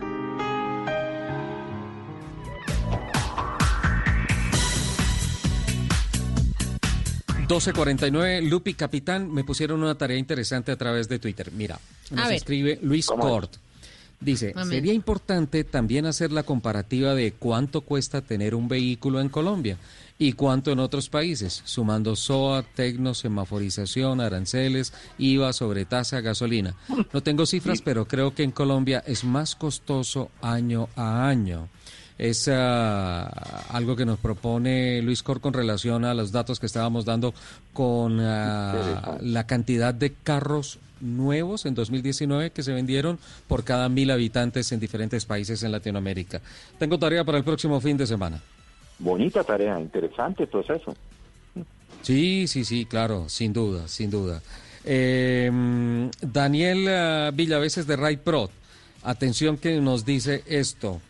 Eh, matrículos de motocicletas en el país, unidades a diciembre de cada año. Entonces, para mirar la saturación, tenemos que tomar, Lupi, si me ayudas, por favor, ¿tienes la calculadora por ahí? Señor, sí, señor.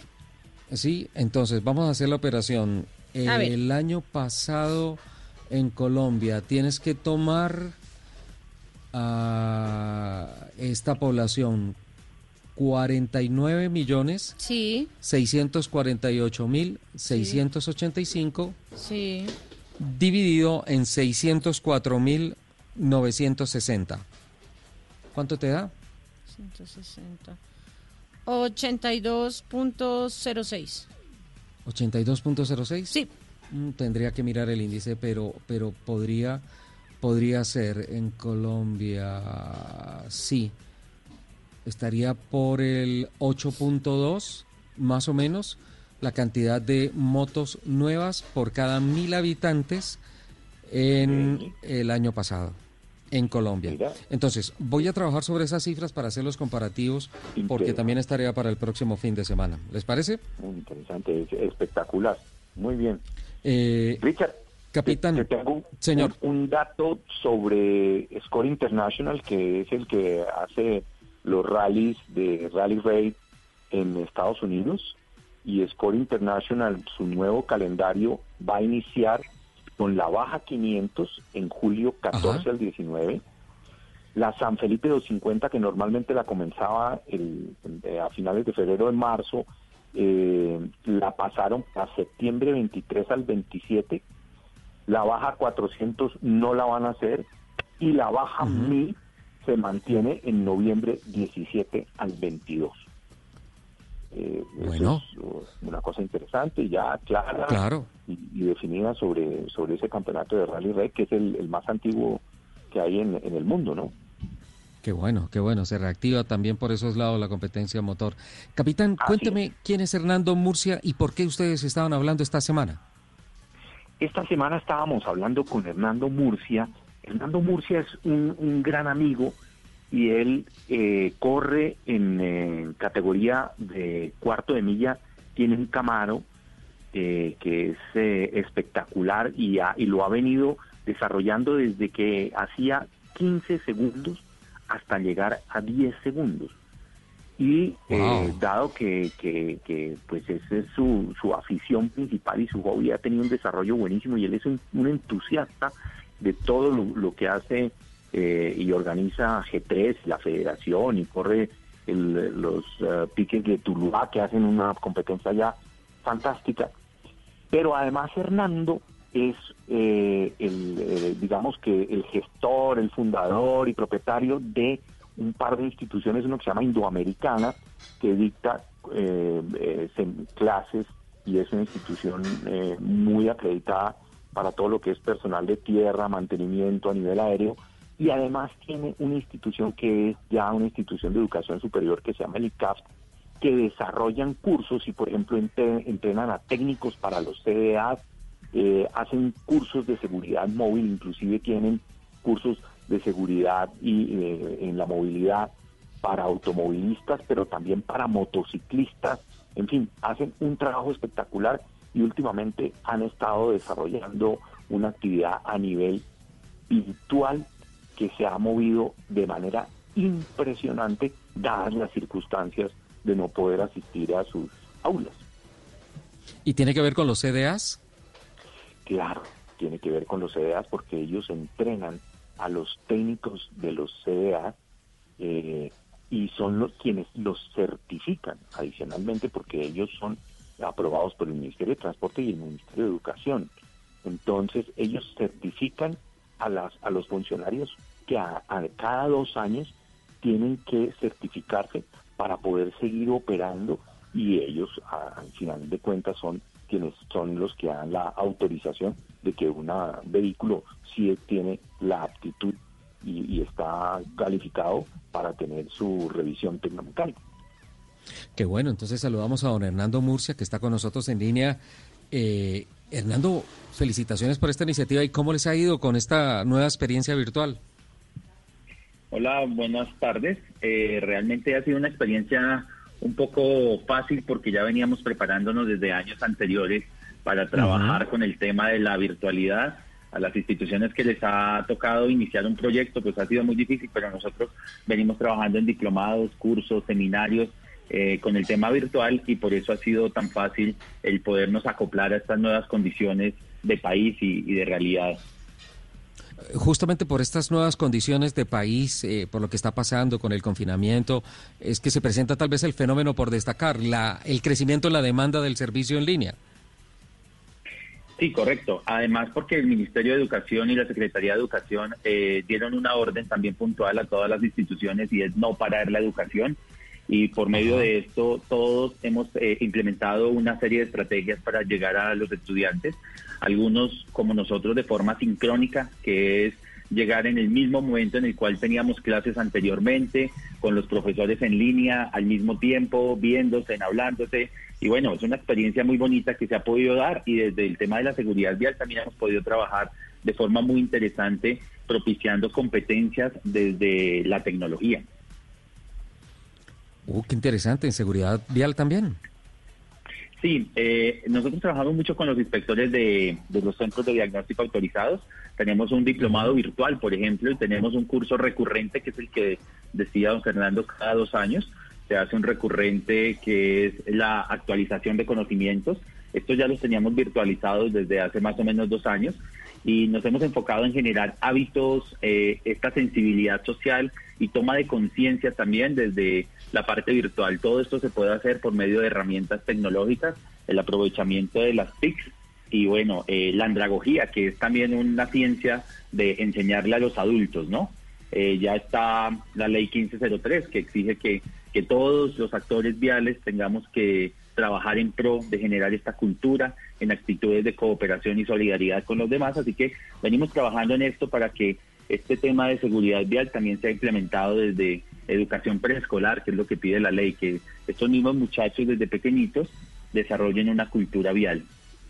Sabe, sabe Hernando que en algunos conversatorios uno como que escucha el tema de que eh, la accidentalidad, las fatalidades ya son responsabilidad de la próxima generación y por eso toca educarlos desde ya porque loro viejo no aprendió a hablar.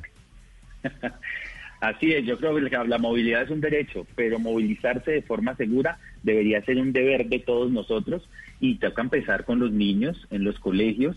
Eh, hay un indicador muy interesante y es que la mayoría de víctimas están entre los 20 y los 29 años. Así que los muchachos que están saliendo de los colegios, eh, bachilleres, si tienen una mejor conciencia de lo que la responsabilidad que tendrían frente a un volante, una bicicleta, una moto o inclusive caminando, porque el, peatón también es parte de los actores viales, pues yo creo que mejoraríamos mucho y intentaríamos reducir estas cifras de mortalidad que son muy altas. El año pasado murieron más de 6.000 personas eh, y el 39% tenían menos de dos años de experiencia en conducción. Así que eh, debemos capacitar a, toda esta gente, a los, a los menores de edad y a los niños. Eh, un mismo niño puede ayudar a su papá y regañarlo cuando va manejando mal. Entonces sí debemos empezar por ahí.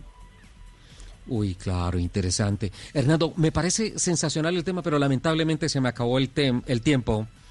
Eh, no, sé si tal vez aceptas una invitación un poquito más adelante, porque me parece sensacional que hablemos de todos estos temas mucho más en detalle, ¿le parece? Por supuesto, muchas gracias a ustedes. Muy amables. Mientras tanto, los interesados, ¿cómo se pueden comunicar con ustedes? Bueno, nosotros estamos en Indoamericana, que es la escuela de aviación más grande del país y en el Politécnico ICAF, que es una institución de educación superior dedicada al transporte, en donde hemos pasado la experiencia de la aviación al transporte terrestre, indoamericana.edu.co e icaf.edu.co. Fantástico, Hernando. Muchísimas gracias y nos vemos prontamente. Muy amables a ustedes. Que estén muy bien. Hasta luego. Qué interesante esto, capitán. Eh, creo que hay que profundizar mucho más porque este tema siembra a futuro es un tema y, la responsabilidad de bajar las estadísticas ya ni siquiera es de nosotros los viejos, es de los que están empezando a ser actores en la vía eh, pública, carreteras, calles, en, todo lado. Se nos acabó el tiempo. Lupi. Señor. Nos vamos. Bueno, vámonos, ya que. ya Capitán, muchísimas gracias. A ti, Richard, muchas gracias. Y quiero eh, felicitar a Dana y, a Carlos Estrada que ayer le llevaron 1.500 tapabocas a la defensa civil de La Calera, que estaba sin tapabocas, y, y, van a repartir por todas las veredas felicitaciones por esa obra tan bonita que están haciendo. Qué bueno. Lupa, nos fuimos. Señor, nos fuimos. Muchísimas gracias a todos por compartir estas dos horas del sábado con nosotros. Nos escuchamos en el próximo programa de Autos y Motos de Blue Radio. Que tengan una excelente semana y les mando un beso gigante. Chao.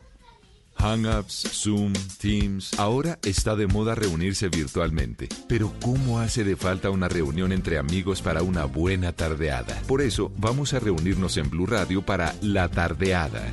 Una reunión para conversar, compartir y volvernos a encontrar. Reunámonos esta tarde en Blue Radio para La Tardeada con Juana Uribe, Juan Esteban San Pedro, Juan Esteban Costaín, Hernando Paniagua, Dago García y Jorge Alfredo Vargas. De 5 a 7 de la tarde, Blue Radio, la nueva alternativa.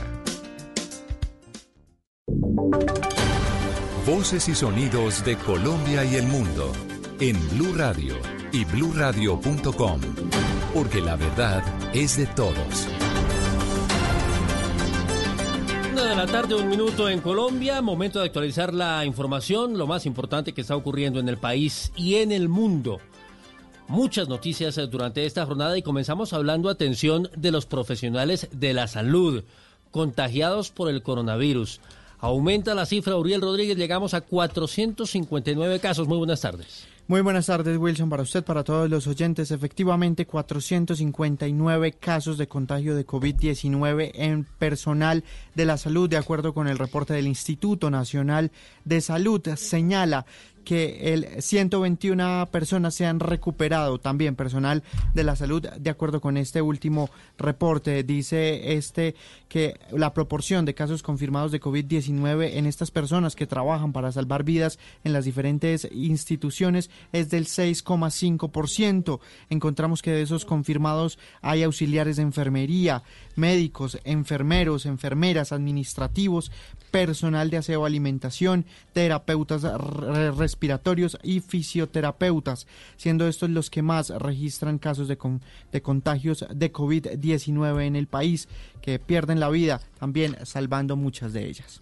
Muriel, gracias. Una, dos minutos y vamos a Barranquilla con la alentadora historia de la valiente Valeria Guerrero, esta joven diagnosticada con cáncer que se encontraba en Rusia y ya está hospitalizada en una clínica en el Atlántico junto a su madre. Ahora enfrentarán este nuevo episodio, el tratamiento para poder superar esta enfermedad. Con ellas habló Menfi Méndez. Menfi, buenas tardes. Buenas tardes, así es, Valeria Guerrero, la joven de 21 años, símbolo del drama de los varados en el extranjero, ya se encuentra en Colombia. Mientras adelantaba sus estudios de medicina en Rusia, fue diagnosticada con cáncer. Desde entonces empezó la lucha para retornar a su país. A su regreso en un vuelo humanitario hasta Bogotá y luego trasladada a Barranquilla en un avión de la Fuerza Aérea, la valiente joven agradeció por su retorno desde la Clínica General del Norte, donde se encuentra hospitalizada. Estoy muy contenta de finalmente poder estar en casa junto a mi familia. Eh, quiero agradecer una vez más a toda Colombia, a los medios, al presidente, a la ministra Karen Abudimente, Novelas, Milás, Cristian Dárez, Alichar, aquí a todo el grupo médico de la Clínica General del Norte. Muchísimas, muchísimas gracias por este gran recibimiento y por ayudarme a Su madre, Marta Estorino, explicó que primero será sometida a exámenes para descartar el COVID-19 y luego iniciar con las sesiones de quimioterapias. Hematólogos y los oncólogos de la clínica coinciden en eso, pero hay todo un protocolo. Ellos me decían que no podían arrancar de una con la quimioterapia porque había que descartar de que ella no hubiese contraído el virus del COVID-19. Entonces, que si arrancaban así y ella tenía el virus, eso era fatal porque el sistema